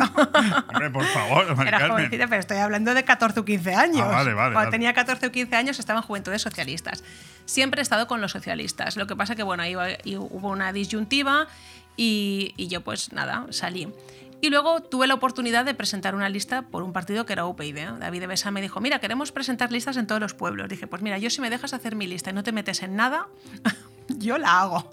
Y él me dijo, sí, sí, eh, haz lo que quieras. Entonces yo formé una lista con mucha gente de muchos perfiles y, y bueno, y sacamos 400 votos, que no está mal. Nada mal, en Claro. un pueblecito como Sí, sí, sacamos 400 votos. Y, pero bueno, realmente yo no lo hacía porque fuera afín a ese partido, sí, a UPyD, sino porque yo quería formar parte del Ayuntamiento de Callosa. Y creía que podía aportar un montón de cosas, que podía formar un equipo, que podíamos hacer grandes cosas. Y nada, y entonces empecé la aventura. Saqué un concejal y al poco tiempo pues me, de- me desvinculé de UPyD, también se extinguió, UPyD ya no existe, pasé al grupo de, de no adscritos y entonces el PSOE pues me llamó y me dijo, oye, pues ya que eres de casa, vuelve a casa. Bueno, a lo mejor fue tu manera de regresar a, a- Sí, a- a- puede a ser, los sí, caminos inescrutables del Señor. Sí, o sí, sea, te hizo falta formar parte de otra candidatura para que la casa madre te volviera a recuperar. Sí, que al final la Casa Madre pues somos todos, porque al final un partido se compone de muchísimas personas que están ahí luchando y aportando y- ideas y, y estando ahí al pie del cañón para que al final salga la cosa. No solamente un candidato, si no tuviéramos en la base no seríamos nada. Pero sí que ellos se dieron cuenta que lo mío iba en serio. Dijeron, Bueno, "Ostras, de, hecho, serio". después de ocho años, a ti te sigue faltando la mayor. Es decir, porque Sí. tú eres una persona a la que yo he dicho en el. Lo puedes escuchar luego. ¿eh? Yo he dicho al inicio del programa que si yo viviera en Callosa, yo te votaría. Ojo, tengo pasado mañana aquí, creo que al alcalde de Callosa. ¡Madre mía! Bueno, oye, escúchame, yo no voy a cambiar mi forma de, de pensar, porque yo no estoy hablando de partidos políticos ni de ideologías, estoy hablando de personas. Y yo creo que cuando eh, nuestro voto tiene que emitirse para una, eh, unas elecciones generales, sí que influye la ideología. Pero cuando hablamos de un pueblo, yo creo que influye más la persona. De hecho, eh, a ver, hay ejemplos muy prácticos en la comarca de la Marina Baja de ciudades gobernadas por el PP y otras por el PSOE que han Mm. avanzado o no, Sí, sí. independientemente de quién la gobierne. Y hay ejemplos que yo no voy a citar, pero están a la vista. ¿no? así es. Eh, la realidad de Callosa de Ensarriá, que es mi realidad hoy y lo será pasado mañana cuando tenga a este señor aquí, es que eh, Callosa de Ensarriá hace 20 años era quizás la, la- la capital de la comarca eh, del interior y hoy es un pueblecito allí perdido que da la sensación de que no ha avanzado nada en ocho años. No lo sé si me equivoco. No, no te equivocas. Estamos parados totalmente, incluso yendo hacia atrás, porque se está cayendo a trozos todo. De hecho, el otro día estábamos haciendo la procesión del Calvario y una de las casas se desprendió, se desprendió un, un cascote, como se suele decir. Sí, nos hemos, quedado, nos hemos quedado parados en el tiempo. No se ha gestionado nada hasta tal punto que hoy en día tenemos 9 millones de euros de remanente de tesorería. Yo cuando me, me han mandado ese dato, yo pensaba que te habías equivocado. Eso no puede ser. ¿Cuánto es, el Es- presupuesto municipal? Siete. O sea, tenéis más de un presupuesto. Sí, sí, hemos ahorrado, hemos ahorrado. Como hemos gastado o sea, nada, es como si Benidorm tuviera más de 150 millones de euros ahorrados, ¿no? Imagínate. Oiga, mire usted, el di- el- el- un ayuntamiento no está para ahorrar dinero, ¿eh? Tampoco Claro. está para hipotecarse, No, no. pero está para gastar lo que los Claro. eh, eh, individuos Exacto. pagan en, en- en impuestos, ¿no? Cada año hacemos la liquidación del presupuesto y nos sobran dos millones de euros, porque no se gestiona. Claro, ellos dicen, no, es que el presupuesto se aprueba tarde, ya, pero pues aprobarlo antes, porque vamos, no lo aprobáis antes porque nos da la gana. Realmente no es entendible que llegue noviembre, veas tú que hay partidas que se van a quedar enteras y, no, y seas incapaz de gestionarlas o de llamar a los colectivos y decir, oye, que tengo una partida aquí que me, por ejemplo, para colegios, que me van a sobrar 3.000 euros, eh, colegio tal, pídeme lo que sea para, para que se gaste, no vamos a consentir que se pierda. Correcto. Es, son, es que no gestionan, que no hacen nada. La- está todo por mantener la suciedad. Algar ya ni te cuento. Entras allí, el muro todo lleno de grafitis. O sea, es que es un descuido total, absoluto, que da pena. Porque tú lo ves desde aquí, pero los que estamos allí es que no lloramos por vergüenza. Bueno, yo lo veo desde aquí relativamente. Yo subo mucho al Algar, paso por Callosa y tengo esa sensación que te acabo de transmitir. Me da la sensación de que es un pueblo anclado en el pasado. Cuando paso por la Plaza de las Fuentes y me desvío hacia Bolulla, Sí, o- sí. digo, pero esto no ama. Es que esta es, Nada, es la igual. misma fotografía de hace 30 años. ¿no? Igual, igualito. Eh, bueno, em, y ahora, claro, me hablas tú de 9 millones de euros de remanente, pues yo creo que los ciudadanos de Callosa no saben nada de lo que está pasando en su pueblo, Claro. porque eso para poner el grito en el cielo, oiga, tenemos todo el dinero recaudado de los impuestos de los ciudadanos en un cajón. Sí, En un totalmente. cajón, porque es así. El Sí, que sí, no sí. entienda lo que es un remanente es eso, ¿no? Es eso, claro. Eh, pero claro, yo y te iba a encima nos cuesta dinero, porque por tener dinero en el banco hay que pagar. Sí, encima mal gestionado, porque hay ayuntamientos que sí cobran intereses por la gestión de los recursos y otros que tienen que pagar. O sea, dejémoslo estar. Dejémoslo estar porque Un desastre. esto no nos lleva a ningún puerto. Te iba a preguntar si son las personas o son los partidos los que hacen avanzar una ciudad, pero, pero creo A que ver, es- mm, son las dos cosas. O sea, realmente el partido hace y las personas también. Te pongo un ejemplo. Nosotros en, en esta legislatura resulta que, si has ido al GAR recientemente, habrás visto que la zona donde están los restaurantes eh, está súper mal hormigonada. O sea, hay allí una zanja, Un desastre. un desastre. Resulta que en la parte superior se hicieron unas obras por consellería. Y nosotros solicitamos en el Pleno que se solicitara a Consellería que ya de paso que asfaltaban hasta arriba, que fueran hasta abajo y se quedara todo asfaltado nuevo. Bueno, pues el PSOE presentó esa moción, pero PP y Compromís nos votaron en contra. Entonces, en este caso son los partidos, porque si ellos hubieran votado a favor, posiblemente ahora estaría asfaltado, pero Sí, no pero- lo hicieron. Ya lo has explicado en alguna ocasión en estos micrófonos, pero yo tengo la obligación de volvértelo a preguntar, porque es in- increíble la situación de Callosa de Ensarriá, donde Compromís habitualmente apoya al Partido Popular Sí. y en cambio ha sido incapaz de ponerse de acuerdo con el Partido Socialista, que es con quien gobierna en la Generalitat Valenciana. Sí. ¿Esto cómo se le puede explicar a la gente con un poco de sentido? Pues es que si no vives allí eh, es difícil verlo, porque si vives allí lo ves claramente, se ve claramente. En todas las entidades es que se ve claramente, o sea, no hace falta explicarlo, se ve. También bueno, hay- bien, pero Compromís a nivel Comunidad Valenciana no hace nada. No, ellos, yo he hablado varias veces con ellos y son independientes y no, vamos, aquí cada uno es, es dueño de su acta y hace lo que le da la gana. Bueno. Es bueno, eso tenemos, hemos aprendido a vivir con ello. Al principio nosotros lo intentamos, eh, les mandamos correos, hablamos con, vamos, con todo el mundo, pero no hubo manera porque si tú ya has acordado con alguien, no puedes acordar con otra persona. Bueno, pues tú te presentas de nuevo como Sí. candidata del Partido Socialista y Exacto. tendremos más oportunidades de hablar porque el tiempo no veas cómo va de deprisa. Pero yo te hago una pregunta fácil.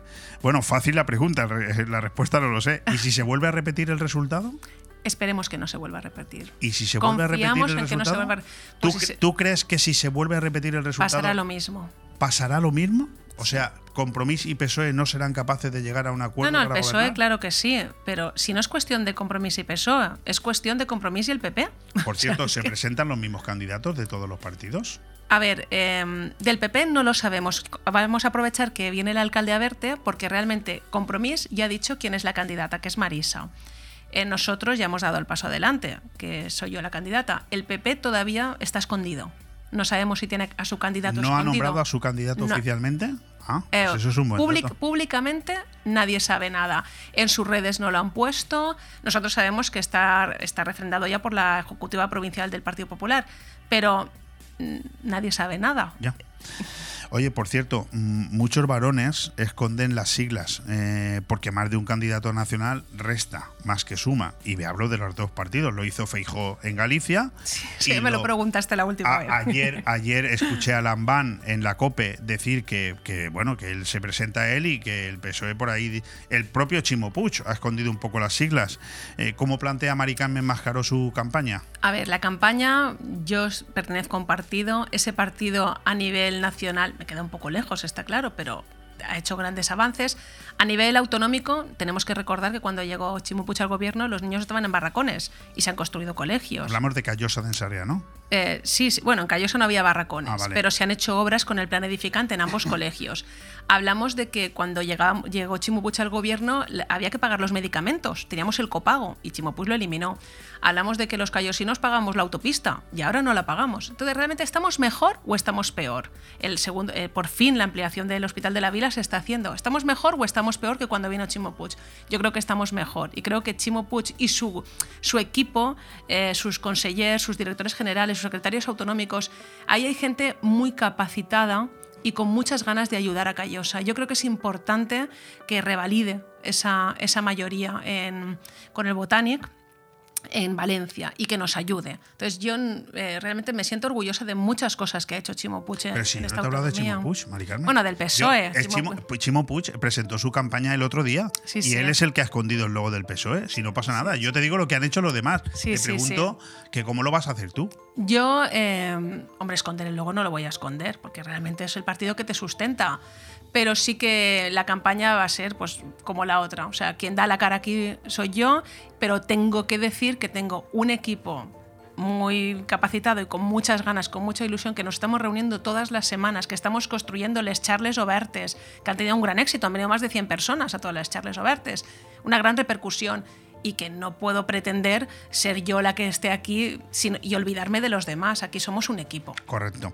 Oye, ¿tú crees que, que el ciudadano Cayosí eh, conoce de verdad lo que pasa en su gobierno municipal? No. ¿Y, no. y- y- y te ha llegado a plantear en algún momento que es que no le importa? Pues sí, a veces sí. A veces he dicho, madre mía, es que hay personas que no saben y es que no quieren saber. Porque se levantan, se van a sus trabajos, vuelven y, y creen... Pero luego se quejan. Luego se quejan, sí. Pero también te digo que en Callosa últimamente hay una.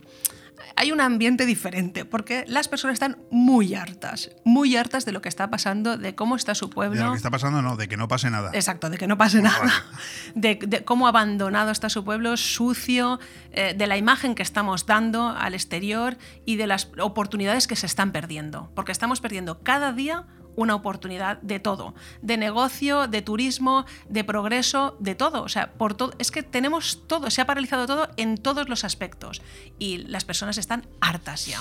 Bueno, yo para terminar quiero decirte que aún así tenéis que estar agradecidos, porque mm, eh, a pesar de que el Algar es un motor turístico inagotable, Sí. da la sensación de ser algo un poco tercermundista cuando vas allí, Sí. por la comunicación, por los espacios de aparcamiento, por el Todo. tratamiento. O sea, y yo sinceramente no me cabe en la cabeza cómo eso puede seguir pasando en un en algo que produce tanto beneficio ¿no? a la- a la- al pueblo y, y a la comarca, ¿no? Sí, sí, no lo entiendes tú y no lo entienden tampoco las personas que tienen negocios allí, que también son un grupo de los que están hartos.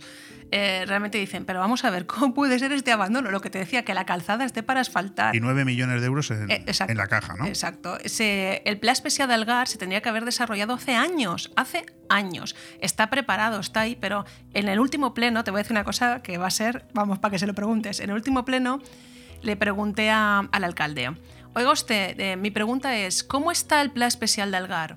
Y el alcalde me contestó, pues mira, el Plan Especial de Algar está igual, igual que estaba. Esa fue. Sí, sí, te mandaré el vídeo. O sea, es que me quedé, digo, pues nada, pues ya está, pues esa es la respuesta. Bueno, no tenemos tiempo para más. Supongo que tendremos alguna otra ocasión de hablar con Mari Carmen Mascaró antes de las próximas elecciones, pero Mari Carmen llevamos más de media hora de, de charreta, de esas charles obertas, que esta también ha sido una charla oberta. ¿eh? Sí, sí, sí, totalmente. Ah, Y maravillosa. Bueno, hablaremos con ella de esa creación de espacios empresariales, de ese reestudio del sistema productivo, del casco histórico, de cultura, de comercio, de crecimiento urbano. Nos quedan muchas cosas por Sí, hablar. sí, con- son todo propuestas para la campaña que ya hemos hecho en Les Charles Obertes con gran aceptación. Algunas las tendremos que repetir porque nos lo han pedido, porque nos hemos centrado mucho en Callosa, concretamente. No que fuera generalista, sino decir qué tenemos, qué es una gestión directa, qué es una gestión indirecta, cómo se hace un espacio empresarial, dónde lo podemos hacer, cuál es nuestro suelo. Todo muy concreto dentro de nuestro municipio. Pues con eso nos quedamos, Mari Carmen. Muchísimas gracias y mucha suerte. Gracias a ti, como siempre. Y Leo. mañana la presentación del libro César y Manuela a las siete y media de la tarde En la Casa de Cultura. la Casa de Cultura. Gracias. Un fuerte abrazo. Bon Radio. Nos gusta que te guste. La tradición es un arte y en Mesón el Segoviano de Benidorm somos artesanos. Los artesanos del cochinillo segoviano, cordero al horno, chuletón de buey, rabo de toro, bacalao a la vizcaína, cocido madrileño y nuestro menú diario. Comer como en casa es posible en Mesón el Segoviano. Mesón el Segoviano, calle Ibiza número 10, Benidorm. Cristalería Cristalmar. Todo en cristalería y fabricación en carpintería metálica. Trabajamos con las mejores marcas del mercado. Somos distribuidores de la marca de sistemas de ventanas de PVC Comerlin. Reparación e instalación de persianas. Instaladores de mamparas de baño Profiltec. Carpintería de aluminio con vidrio Climalit. Nuestro compromiso es que cumplimos los plazos, porque no solo fabricamos e instalamos los sueños de nuestros clientes, también los diseñamos. Cristalería Cristalmar, en calle Virgen de la Macarena número 41, Benidorm, o en el teléfono 607 24 19 77. ¿Eres de los que disfrutan de la comida? En Restaurante Le Plum combinamos placer y conocimientos.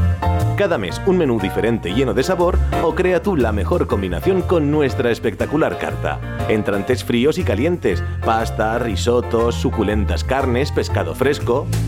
Restaurante La Plum pone el marco, los sabores y un ambiente muy especial.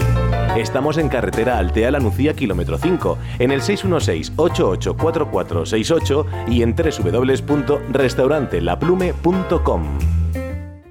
¿Te gusta llegar a tiempo a tu destino? ¿Volver a casa tan cómodo y seguro como si fueras tú mismo el que conduces? Radio Taxi Benidorm. El mejor servicio a tu entera disposición. Descárgate nuestra aplicación Pide Taxi para el móvil y solicita un taxi de la manera más fácil. Visita nuestra web radiotaxibenidorm.com. Radio Taxi Benidorm 96 586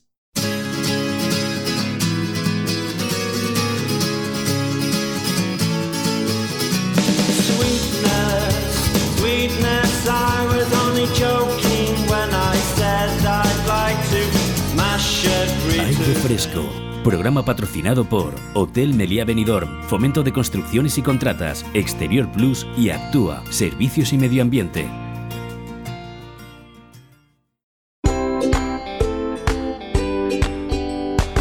El pan nuestro de cada día. Con Alberto Varela. Patrocinado por Hotel Meliá Benidorm.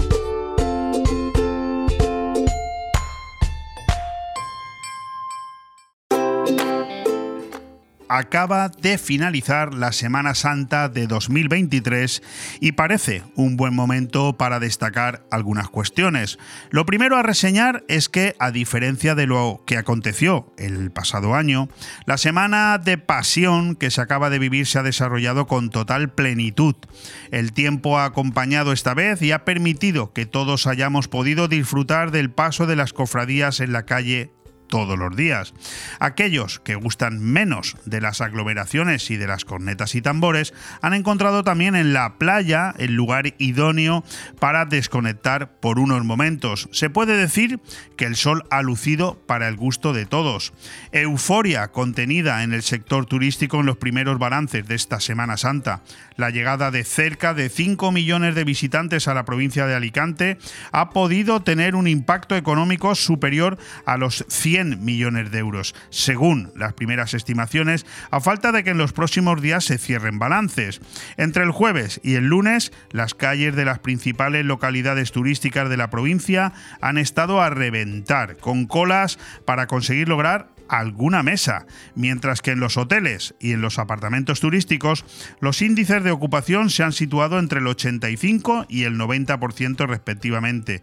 Días dulces en los que no solo los locales de hostelería han estado llenos, sino que los aeropuertos y las carreteras han estado más que transitadas. Y nosotros aquí en este espacio de El Pan Nuestro de cada día, pues analizamos todos estos datos con nuestro chef de cabecera, turísticamente hablando, Alberto Varela, director del Hotel Meliá Benidorm. Eh, Alberto, ¿qué tal? ¿Cómo estás? Muy buenos días, Leo. Muy bien, ¿y tú? Pues muy bien. Sabemos que nos atiendes desde Galicia porque, bueno, un acontecimiento familiar te ha obligado a desplazarte. ¿Qué tal está tu padre?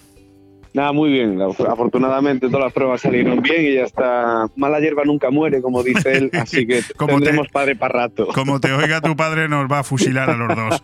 Yo no, yo no quiero problemas, que lo he tenido a este hombre en este estudio y no quiero problemas con él. Porque, por cierto, ¿qué tal por Galicia? Aprovechando que tienes que ir por allí obligatoriamente, ¿qué tal? Pues muy bien, la verdad que el tiempo acompañó, evidentemente no, no como en venidor, pero sí que por lo que dice la, gente de aquí, yo llevaba pues desde el año 2009 sin vivir una Semana Santa en, Galicia y tanto el tiempo como los, la gente acompañó, eh, son mareas de gente, el mismo problema para reservar en un restaurante que podemos tener en Benidorm, los hoteles llenos, la, gente está muy contenta también. La gente ha salido, ¿verdad, Alberto? La gente después de tres años, eh, es que no sé cómo preguntártelo, pero no nos para nadie. La gente necesita vivir. Sí, la gente, bueno, yo creo que es, un poco un tópico, ¿no? Ya después de estos años, pero la, la, pandemia reordenó prioridades de la gente y la gente vive hoy. Mañana veremos qué pasa, pero bueno, mañana puede pasar que nos encierren en casa y que no me quiten lo disfrutado hoy. Sí, sí, yo coincido plenamente contigo en que, bueno, la pandemia ha, sido, eh, digamos, una desgracia para muchas cosas, pero para otras nos ha enseñado, ¿eh? Nos ha enseñado que de un día para otro podemos ya no estar aquí y que el dinero es importante, pero no es fundamental. Lo que hay que hacer, bueno, pues es, es vivir. En, eso estamos de acuerdo. Por cierto, desde que tú trabajas en el sector turístico, eh, los viajes a cualquier lugar, ya sean por trabajo, en familia, en vacaciones, ¿son, son también una fuente de análisis? Sí, claro. Yo sí, bueno, en, el sector siempre se dijo que la, Semana Santa es, un análisis o un preverano, donde empezamos, bueno, pues ya no hacer eh, ensayos con gaseosa, con gaseosa, sino ya hacerlo con un vino bueno. Y el experimento salió bien. Yo, bueno, las previsiones en el hotel superaron todo tipo de, previsiones. Eh, fue una Semana Santa récord a nivel de ocupación a nivel de precio que no de rentabilidad. Que bueno, eso es un, factor que vamos a arrastrar durante varios años. Sí, bueno, de eso vamos a ir hablando tranquilamente, pero que conste que yo hago preguntas tan complejas que no siempre me responden lo que pretendo. No iba por ahí la pregunta, me refiero si cuando sales de vacaciones con tu familia, al sitio al que vas, también lo analizas como diciendo de aquí me tengo que llevar ideas, tengo que aprender. Sí, yo, yo bueno, yo lo digo siempre, yo tengo más fotos de bares, restaurantes, hoteles en el, en el móvil que de mi mujer o de mi perro. es una deformación profesional que, bueno, al final es un sector muy agradecido y donde es verdad que hay una competencia, porque, bueno, pues donde acaba mi jardín empieza el tuyo, pero esa competencia también nos sirve para ser mejores. Y siempre hay una idea que se le ocurre a alguien que a ti no, y luego, bueno, pues haces un poco un copiar-pegar. Oye, y que no está mal. Yo siempre he dicho que todo lo que sea copiar para bien no tiene por qué saberle mal a nadie, ¿no? Para nada, para nada. Bueno, eh, es la base de, la evolución al final. ¿Qué tal ha funcionado Benidorm en esta Semana Santa? Nos has dejado ya una pincelada, pero ahora mm, me gustaría que, centraras el dato. Ya la Semana Santa podemos decir que oficialmente terminó ayer. Aún estamos en esa semana en la que, bueno, eh, los niños creo que no tienen colegio y todavía hay mucha gente por Benidorm, pero a grosso modo, ¿cómo ha funcionado?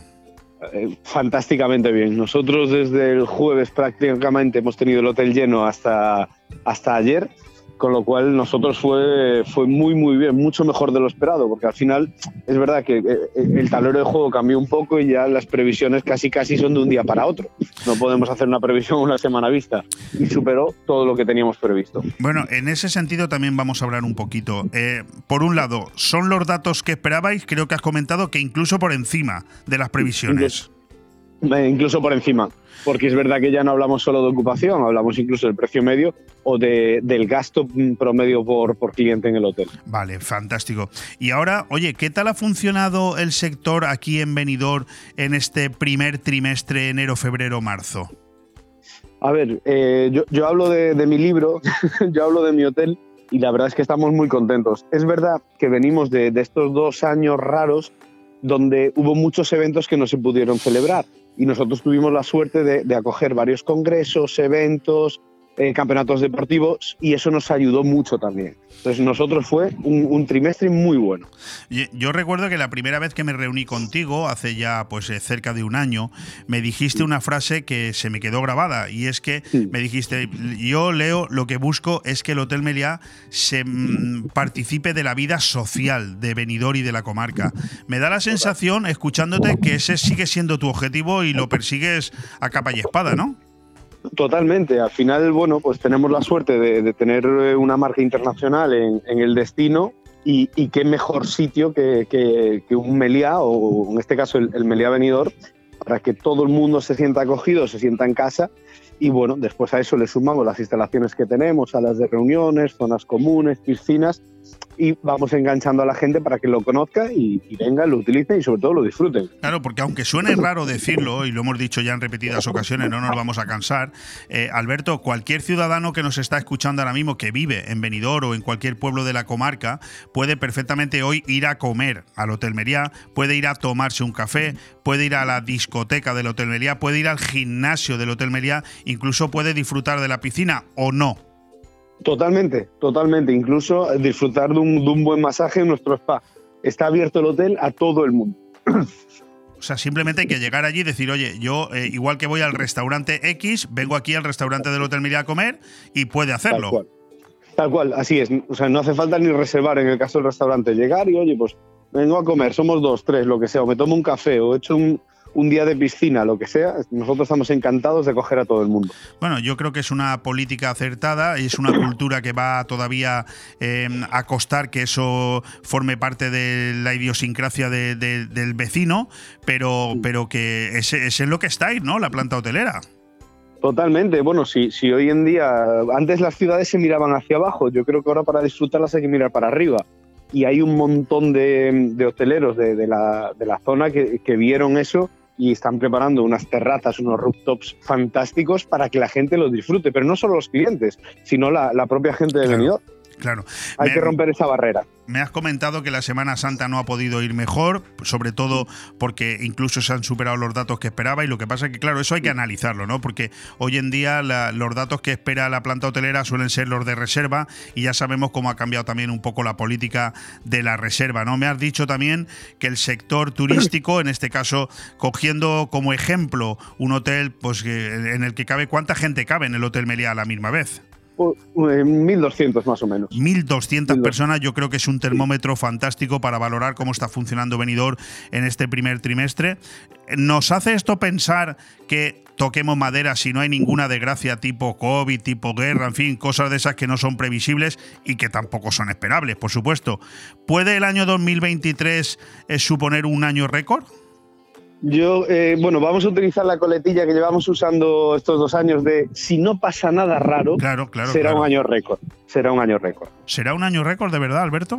Sí, sin ninguna duda. Las previsiones son muy buenas y la gente tiene muchas ganas de salir y de disfrutar y afortunadamente siguen apostando por un destino como el nuestro. Ya lo dijo don Vicente Pérez de Besa, que en paz descanse, el turismo es un bien irrenunciable. Lo dijo hace unos 20 años y yo creo que eso se ha consolidado, ¿no? El turismo es un bien irrenunciable. Totalmente. Bueno, es algo de lo que todo el mundo disfruta y de lo que todo el mundo necesita en algún momento del año. Sí, pero que se ha convertido en la agenda del ciudadano medio en algo mm, primordial. Es decir, Sí, eh, antiguamente no lo era, hoy sí. Sí, hoy, bueno, eh, insisto, las prioridades cambiaron y también, bueno, la posibilidad de, de viajar eh, es, es muy distinta a la de hace 20 o 30 años. Yo siempre digo que, que igual que Decathlon de- de, mm, acercó todos los deportes a la gente, Ryanair acercó muchos destinos a la gente. Tiene sus cosillas, bueno, pues todos sabemos lo que hay, pero es verdad que si no fuera por compañías como ellos, pues a lo mejor mm, nadie podría haber cruzado la península o incluso darse un salto a Londres, Milán o- o lo que sea por un precio bastante asequible. Oye, Alberto, eh, escuché que a partir de la, de la pandemia se perdió la tendencia de reservar con antelación, mm, digamos, consolidándose la reserva de última hora, todavía más de lo que ya venía haciéndolo antes de la pandemia. Pero también he escuchado que vuelve otra vez un poco lo anterior, a que la gente empiece a reservar con un poco de tiempo. ¿Es así o estoy equivocado? Ay, bueno, hay un poco 50-50, digamos. Es verdad que la última hora cada vez tiene, tiene más peso en, en nuestro destino, o en este caso en nuestro hotel. Y es verdad que lo que ante- eh, históricamente, cliente de tour operación, era el que reservaba con mucho tiempo de antelación, durante estos años se perdió, pero ahora se está volviendo a ganar. También he de decir que es verdad que la última hora cada vez tiene más peso, pero desde los hoteles y desde las cadenas flexibilizamos mucho la posibilidad de las reservas. Hay reservas que tú incluso puedes eh, cancelar gratuitamente 24 horas antes de llegar al hotel. Con lo cual es un poco un mix ¿no? de, miedo y de esa flexibilización que tuvimos que hacer a raíz de los problemas del COVID que el cliente, pues oye, tiene muchas más opciones y, de reservar y, métodos de reserva. Danos un dato para que los oyentes entendamos a qué te refieres. ¿Qué porcentaje de reserva de última hora ha tenido el Hotel Meliá en esta Semana Santa? Nosotros más de un 30%. Más de un 30%. Última hora, hablamos de los últimos 24, 48 horas. Sí, sí, hablo de pues es unas 100, 150 habitaciones diarias. O sea, eso será, eh, traducido al, al tema laboral, eso es una locura. Sí, sí, porque bueno, es verdad que contábamos con más o menos tenerlo, tener hotel lleno, hicimos un poco más previsores, pero si nos llegamos a esperar a última hora o a tener las reservas consolidadas para, para la eh, contratación de personal habría sido una locura. Oye, ¿y cuáles son las diferencias más importantes a la hora de reservar entre el público extranjero y el nacional? Bueno, normalmente eh, voy a hacer una diferencia entre la temporada de verano y el resto del año. Es verdad que el cliente nacional en, verano tiene unas estancias más largas que, el extranjero y en, invierno es al revés. El cliente británico, hablo, de extranjero en venidor, creo que el británico es el, extranjero por excelencia, tiene unas estancias más largas que, el nacional. El nacional pues tiene más salidas de fin de semana, algún puentecito y tal pero en verano es al revés. El, Nacional es el que copa pues, eh, estancias de 7, 8, 9, 10 hasta 15 noches. Fantástico. Bueno, vamos a la parte que menos le gusta a los hoteleros, es hablar de la inflación y de la mano de obra, pero es importante también conocer estos datos. ¿De qué manera está afectando la inflación? Ya vemos que no en la reserva, incluso el, precio del el precio medio del hotel pues también se ha tenido que incrementar indefectiblemente. Pero ¿de qué manera está afectando la inflación eh, a día de hoy en el resultado final del beneficio? Bueno, pues un poco en el que, eh, tanto en el hotel como lo que nos puede pasar en casa. Eh, ingresamos más, pero nos queda menos. no llegamos a cubrir los, incrementos de costes, tanto de personal como de energéticos, además de los costes de comida, con la subida de precio que hacemos, porque tampoco sería justo repercutir todo en el cliente. Entonces, evidentemente, sí que estamos vendiendo más caro, pero también evidentemente no lo recuperamos a nivel rentable.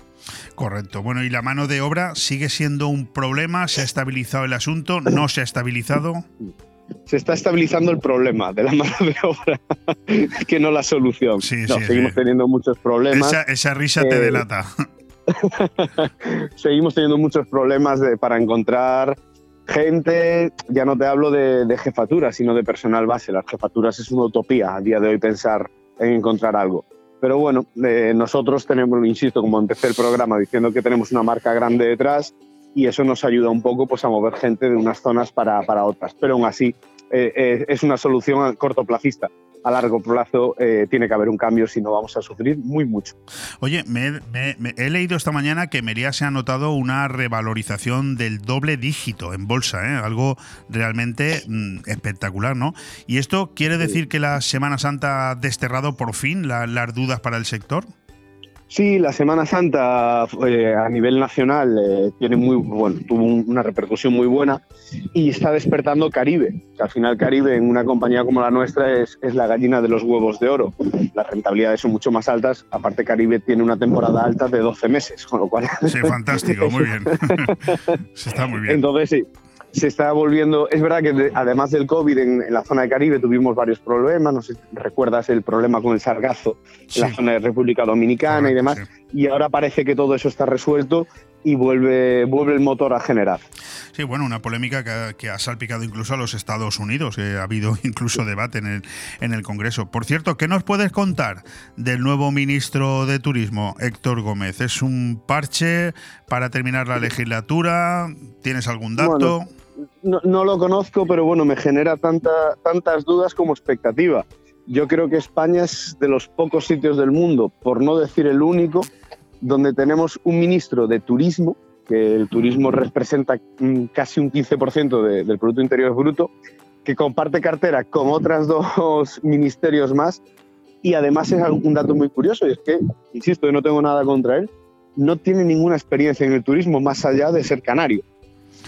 Entonces, pues es un melón que tenemos que abrir, igual que tuvimos un filósofo como ministro de Sanidad y, bueno, y todo este histórico que estamos acumulando estos años. En el ¿Cuánto, ¿Cuánto tenéis los empresarios que, decir o que callar con respecto a, la clase política? Porque por, por inteligencia os toca callar, pero, pero en fin, no, lo vamos a dejar aquí, que nos ha quedado una conversación muy chula y no la vamos, y no la vamos a estropear. Alberto Varela, el pan nuestro de cada día, la sección que cada 15 días traemos aquí los martes con el director del Hotel Meriá para hablarnos de la situación del turismo en Benidorm, en la comarca y en España. Y yo siempre digo lo mismo y así termino.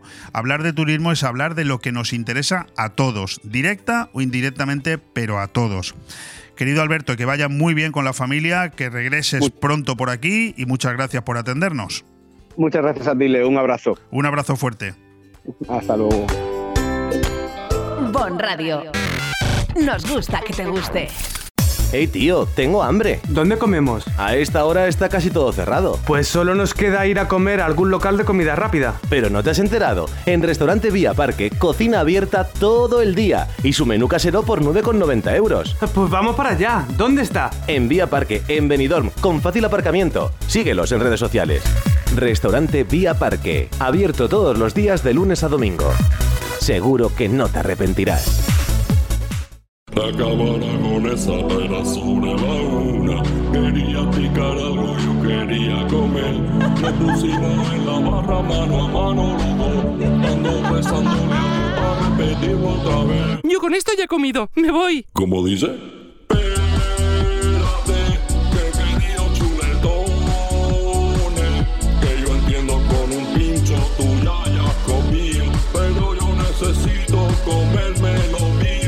Ven sin prisas a la Cava Aragonesa, una institución en el corazón de Benidorm.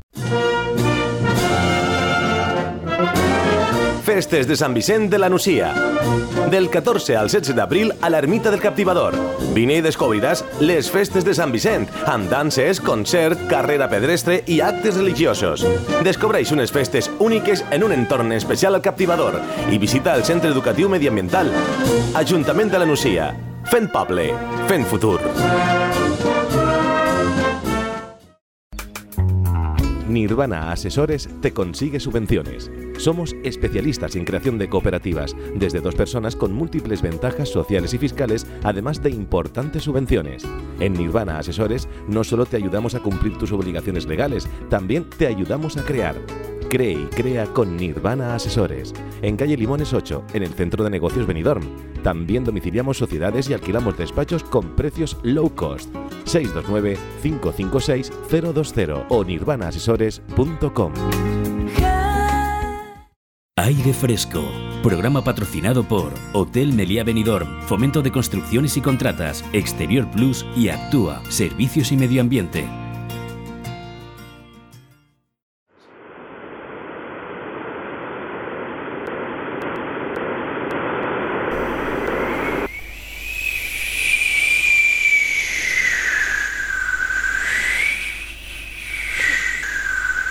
Planeta Sifía, con Luis Mayor. Por internet se ha extendido la idea de que el próximo día 23 habrá una tormenta solar que afectará a las comunicaciones de la Tierra.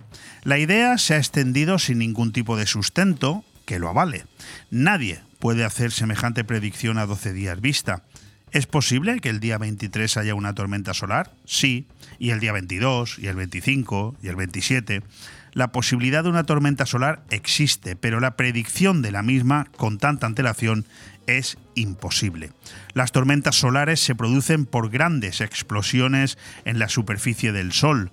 Son lo que se conoce como fulguraciones, que a veces van acompañadas de eyecciones de masa coronal. Pues precisamente del Sol y de sus tormentas nos va a hablar hoy el bueno de Luis Mayor en su sección Planeta Sicía. Querido Luis, ¿cómo estás? Muy buenos días, pues aquí a, la espera de que me llamaras. Bueno, pues ya te he llamado mm, no tan rápido como ha salido el sol, que ya lleva unos cuantos años ahí fuera, pero a mí me ha encantado mm, ser testigo directo de lo que ahora se van a enterar nuestros oyentes acerca del Sol. Por lo tanto, Pues- el micrófono es todo tuyo. Pues muchas gracias. Bueno, el Sol es la estrella más famosa y la única del espectáculo sideral que nos brinda la vida y la muerte.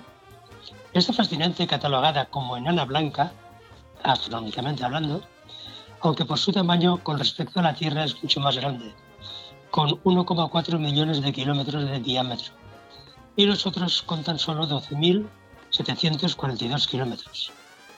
Y aunque estemos a 150 millones de distancia de él, que nos separan, hay que ver cómo calienta en verano. Tanto es así que los que se quedan dormidos en la playa salen más bien colorados que morenos.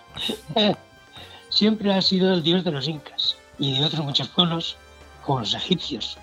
Y que aunque hoy se sabe de todo, habrán habido civilizaciones tan aisladas como uno se quiera imaginar. E ignorar que por qué no podrían también haber adorado al astro. Correcto. El Sol se estima que vive, entre comillas, desde hace unos 4,5 billones de años, formado por hidrógeno y helio.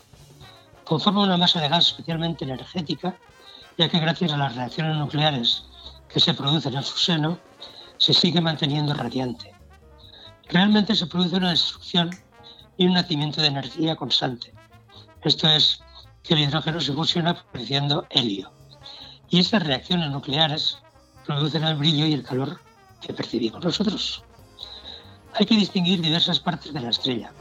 En el núcleo se barajan unos 15.000 grados centígrados, a diferencia de la fotosfera, con unos 5.800 a 6.000 grados. Las partes internas podríamos decir que son la zona nuclear, la zona radiactiva y la de convección. Esto siempre es de dentro hacia afuera. Las externas que podemos observar son la fotosfera, la cromosfera, una zona transicional y la corona. Y como todos saben, se producen grandes tormentas solares y fue denominado eh, Carrington Even o suceso de Carrington, en honor a Richard Carrington, que el 1 de septiembre de 1859 relacionó por qué el telégrafo en todo el mundo se cayó y que los telegrafistas sufrieron chispazos de los aparatos telegráficos, así como, según dicen, la cinta de papel también llegó a arder. Y lógicamente se debió a una gran tormenta solar que a su vez generalmente produce un desequilibrio magnético a los planetas que están más cerca.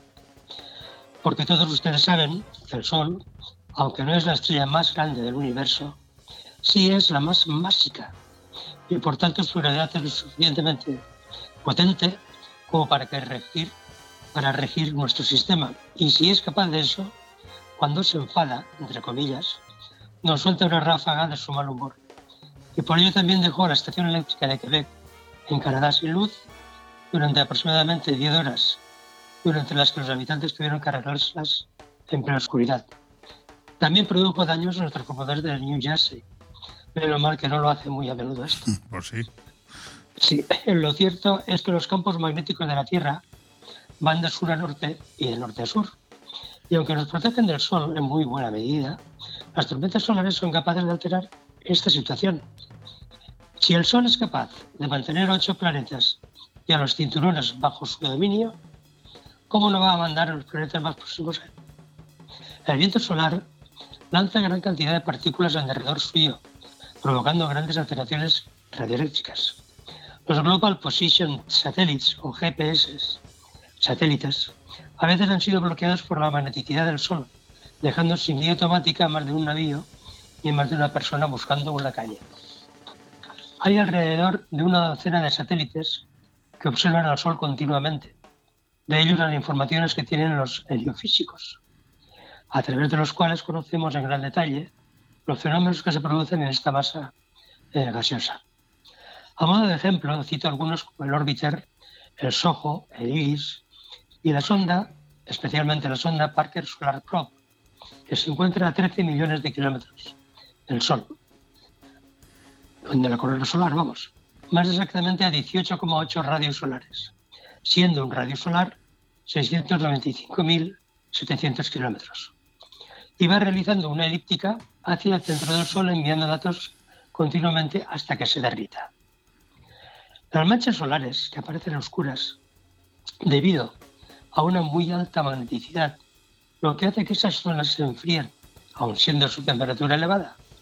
Es por ello que aparecen oscuras porque son más frías que el área que ocupan las zonas aledañas.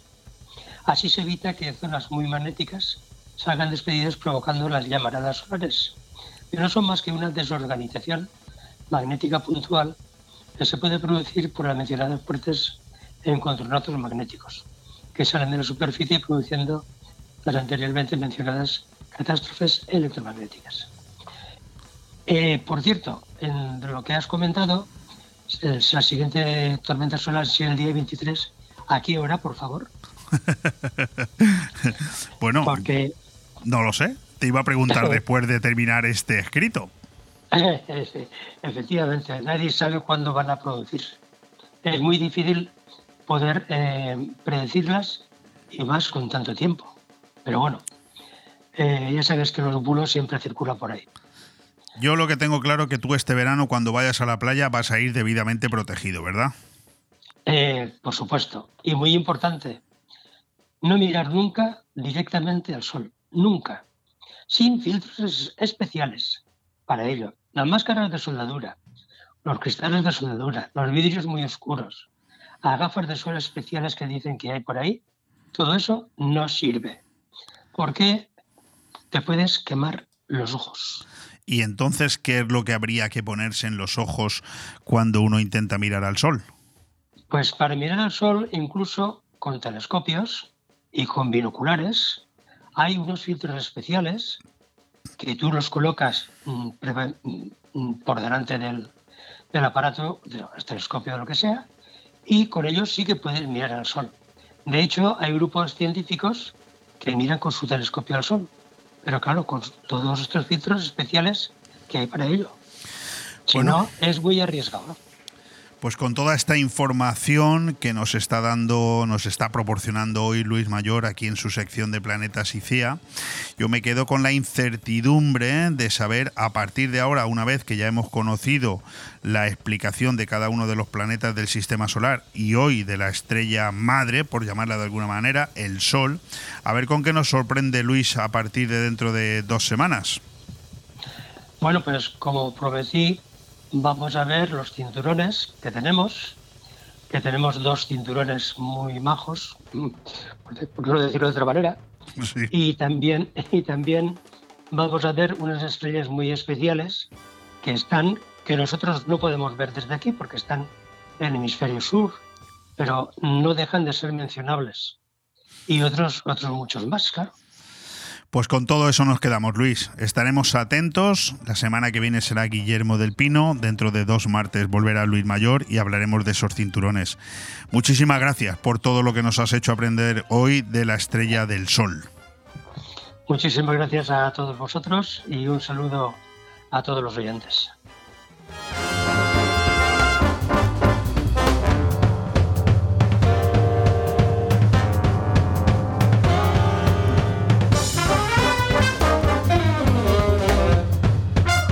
Radio. Nos gusta que te guste. El día a día del deporte.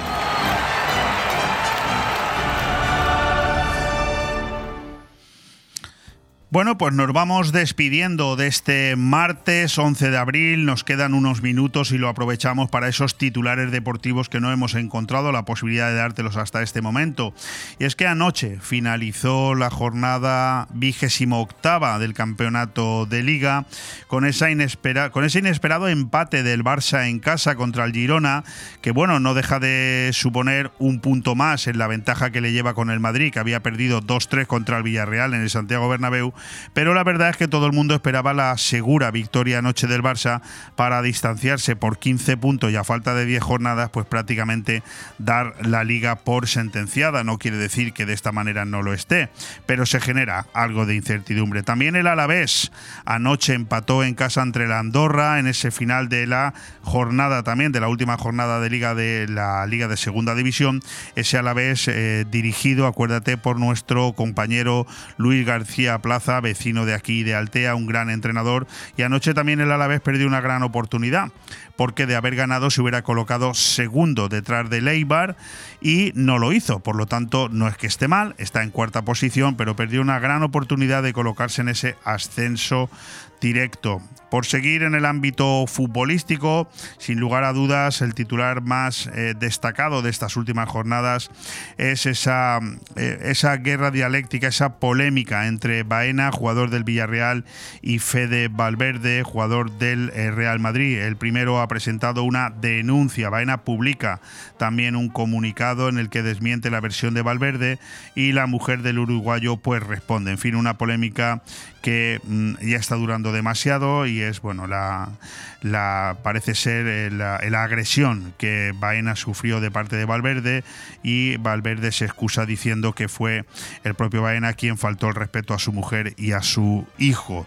Y por lo tanto bueno veremos cómo queda pero son ese tipo de noticias que llenan demasiadas páginas. Terminada esa jornada 28 en primera división y antes de que lleguemos al fin de semana para afrontar la siguiente lo que tenemos por en medio es la vuelta de la Champions League con ese único equipo español todavía en liza, que es el Real Madrid, que jugará mañana en el Santiago Bernabéu, mañana miércoles por la noche, frente al Chelsea, ese Chelsea de Joao Félix, de Azpilicueta y de tantos otros, un super partido, pero ya sabemos cómo se largasta el Real Madrid en la Champions, no tiene miramiento, por lo tanto, esa Liga Santander que queda con el Barça primero, Real Madrid segundo, Atlético de Madrid tercero, Real Sociedad cuarto, quinto el Villarreal y sexto el Betis. Son los equipos que ahora mismo jugarían Champions o Europa League.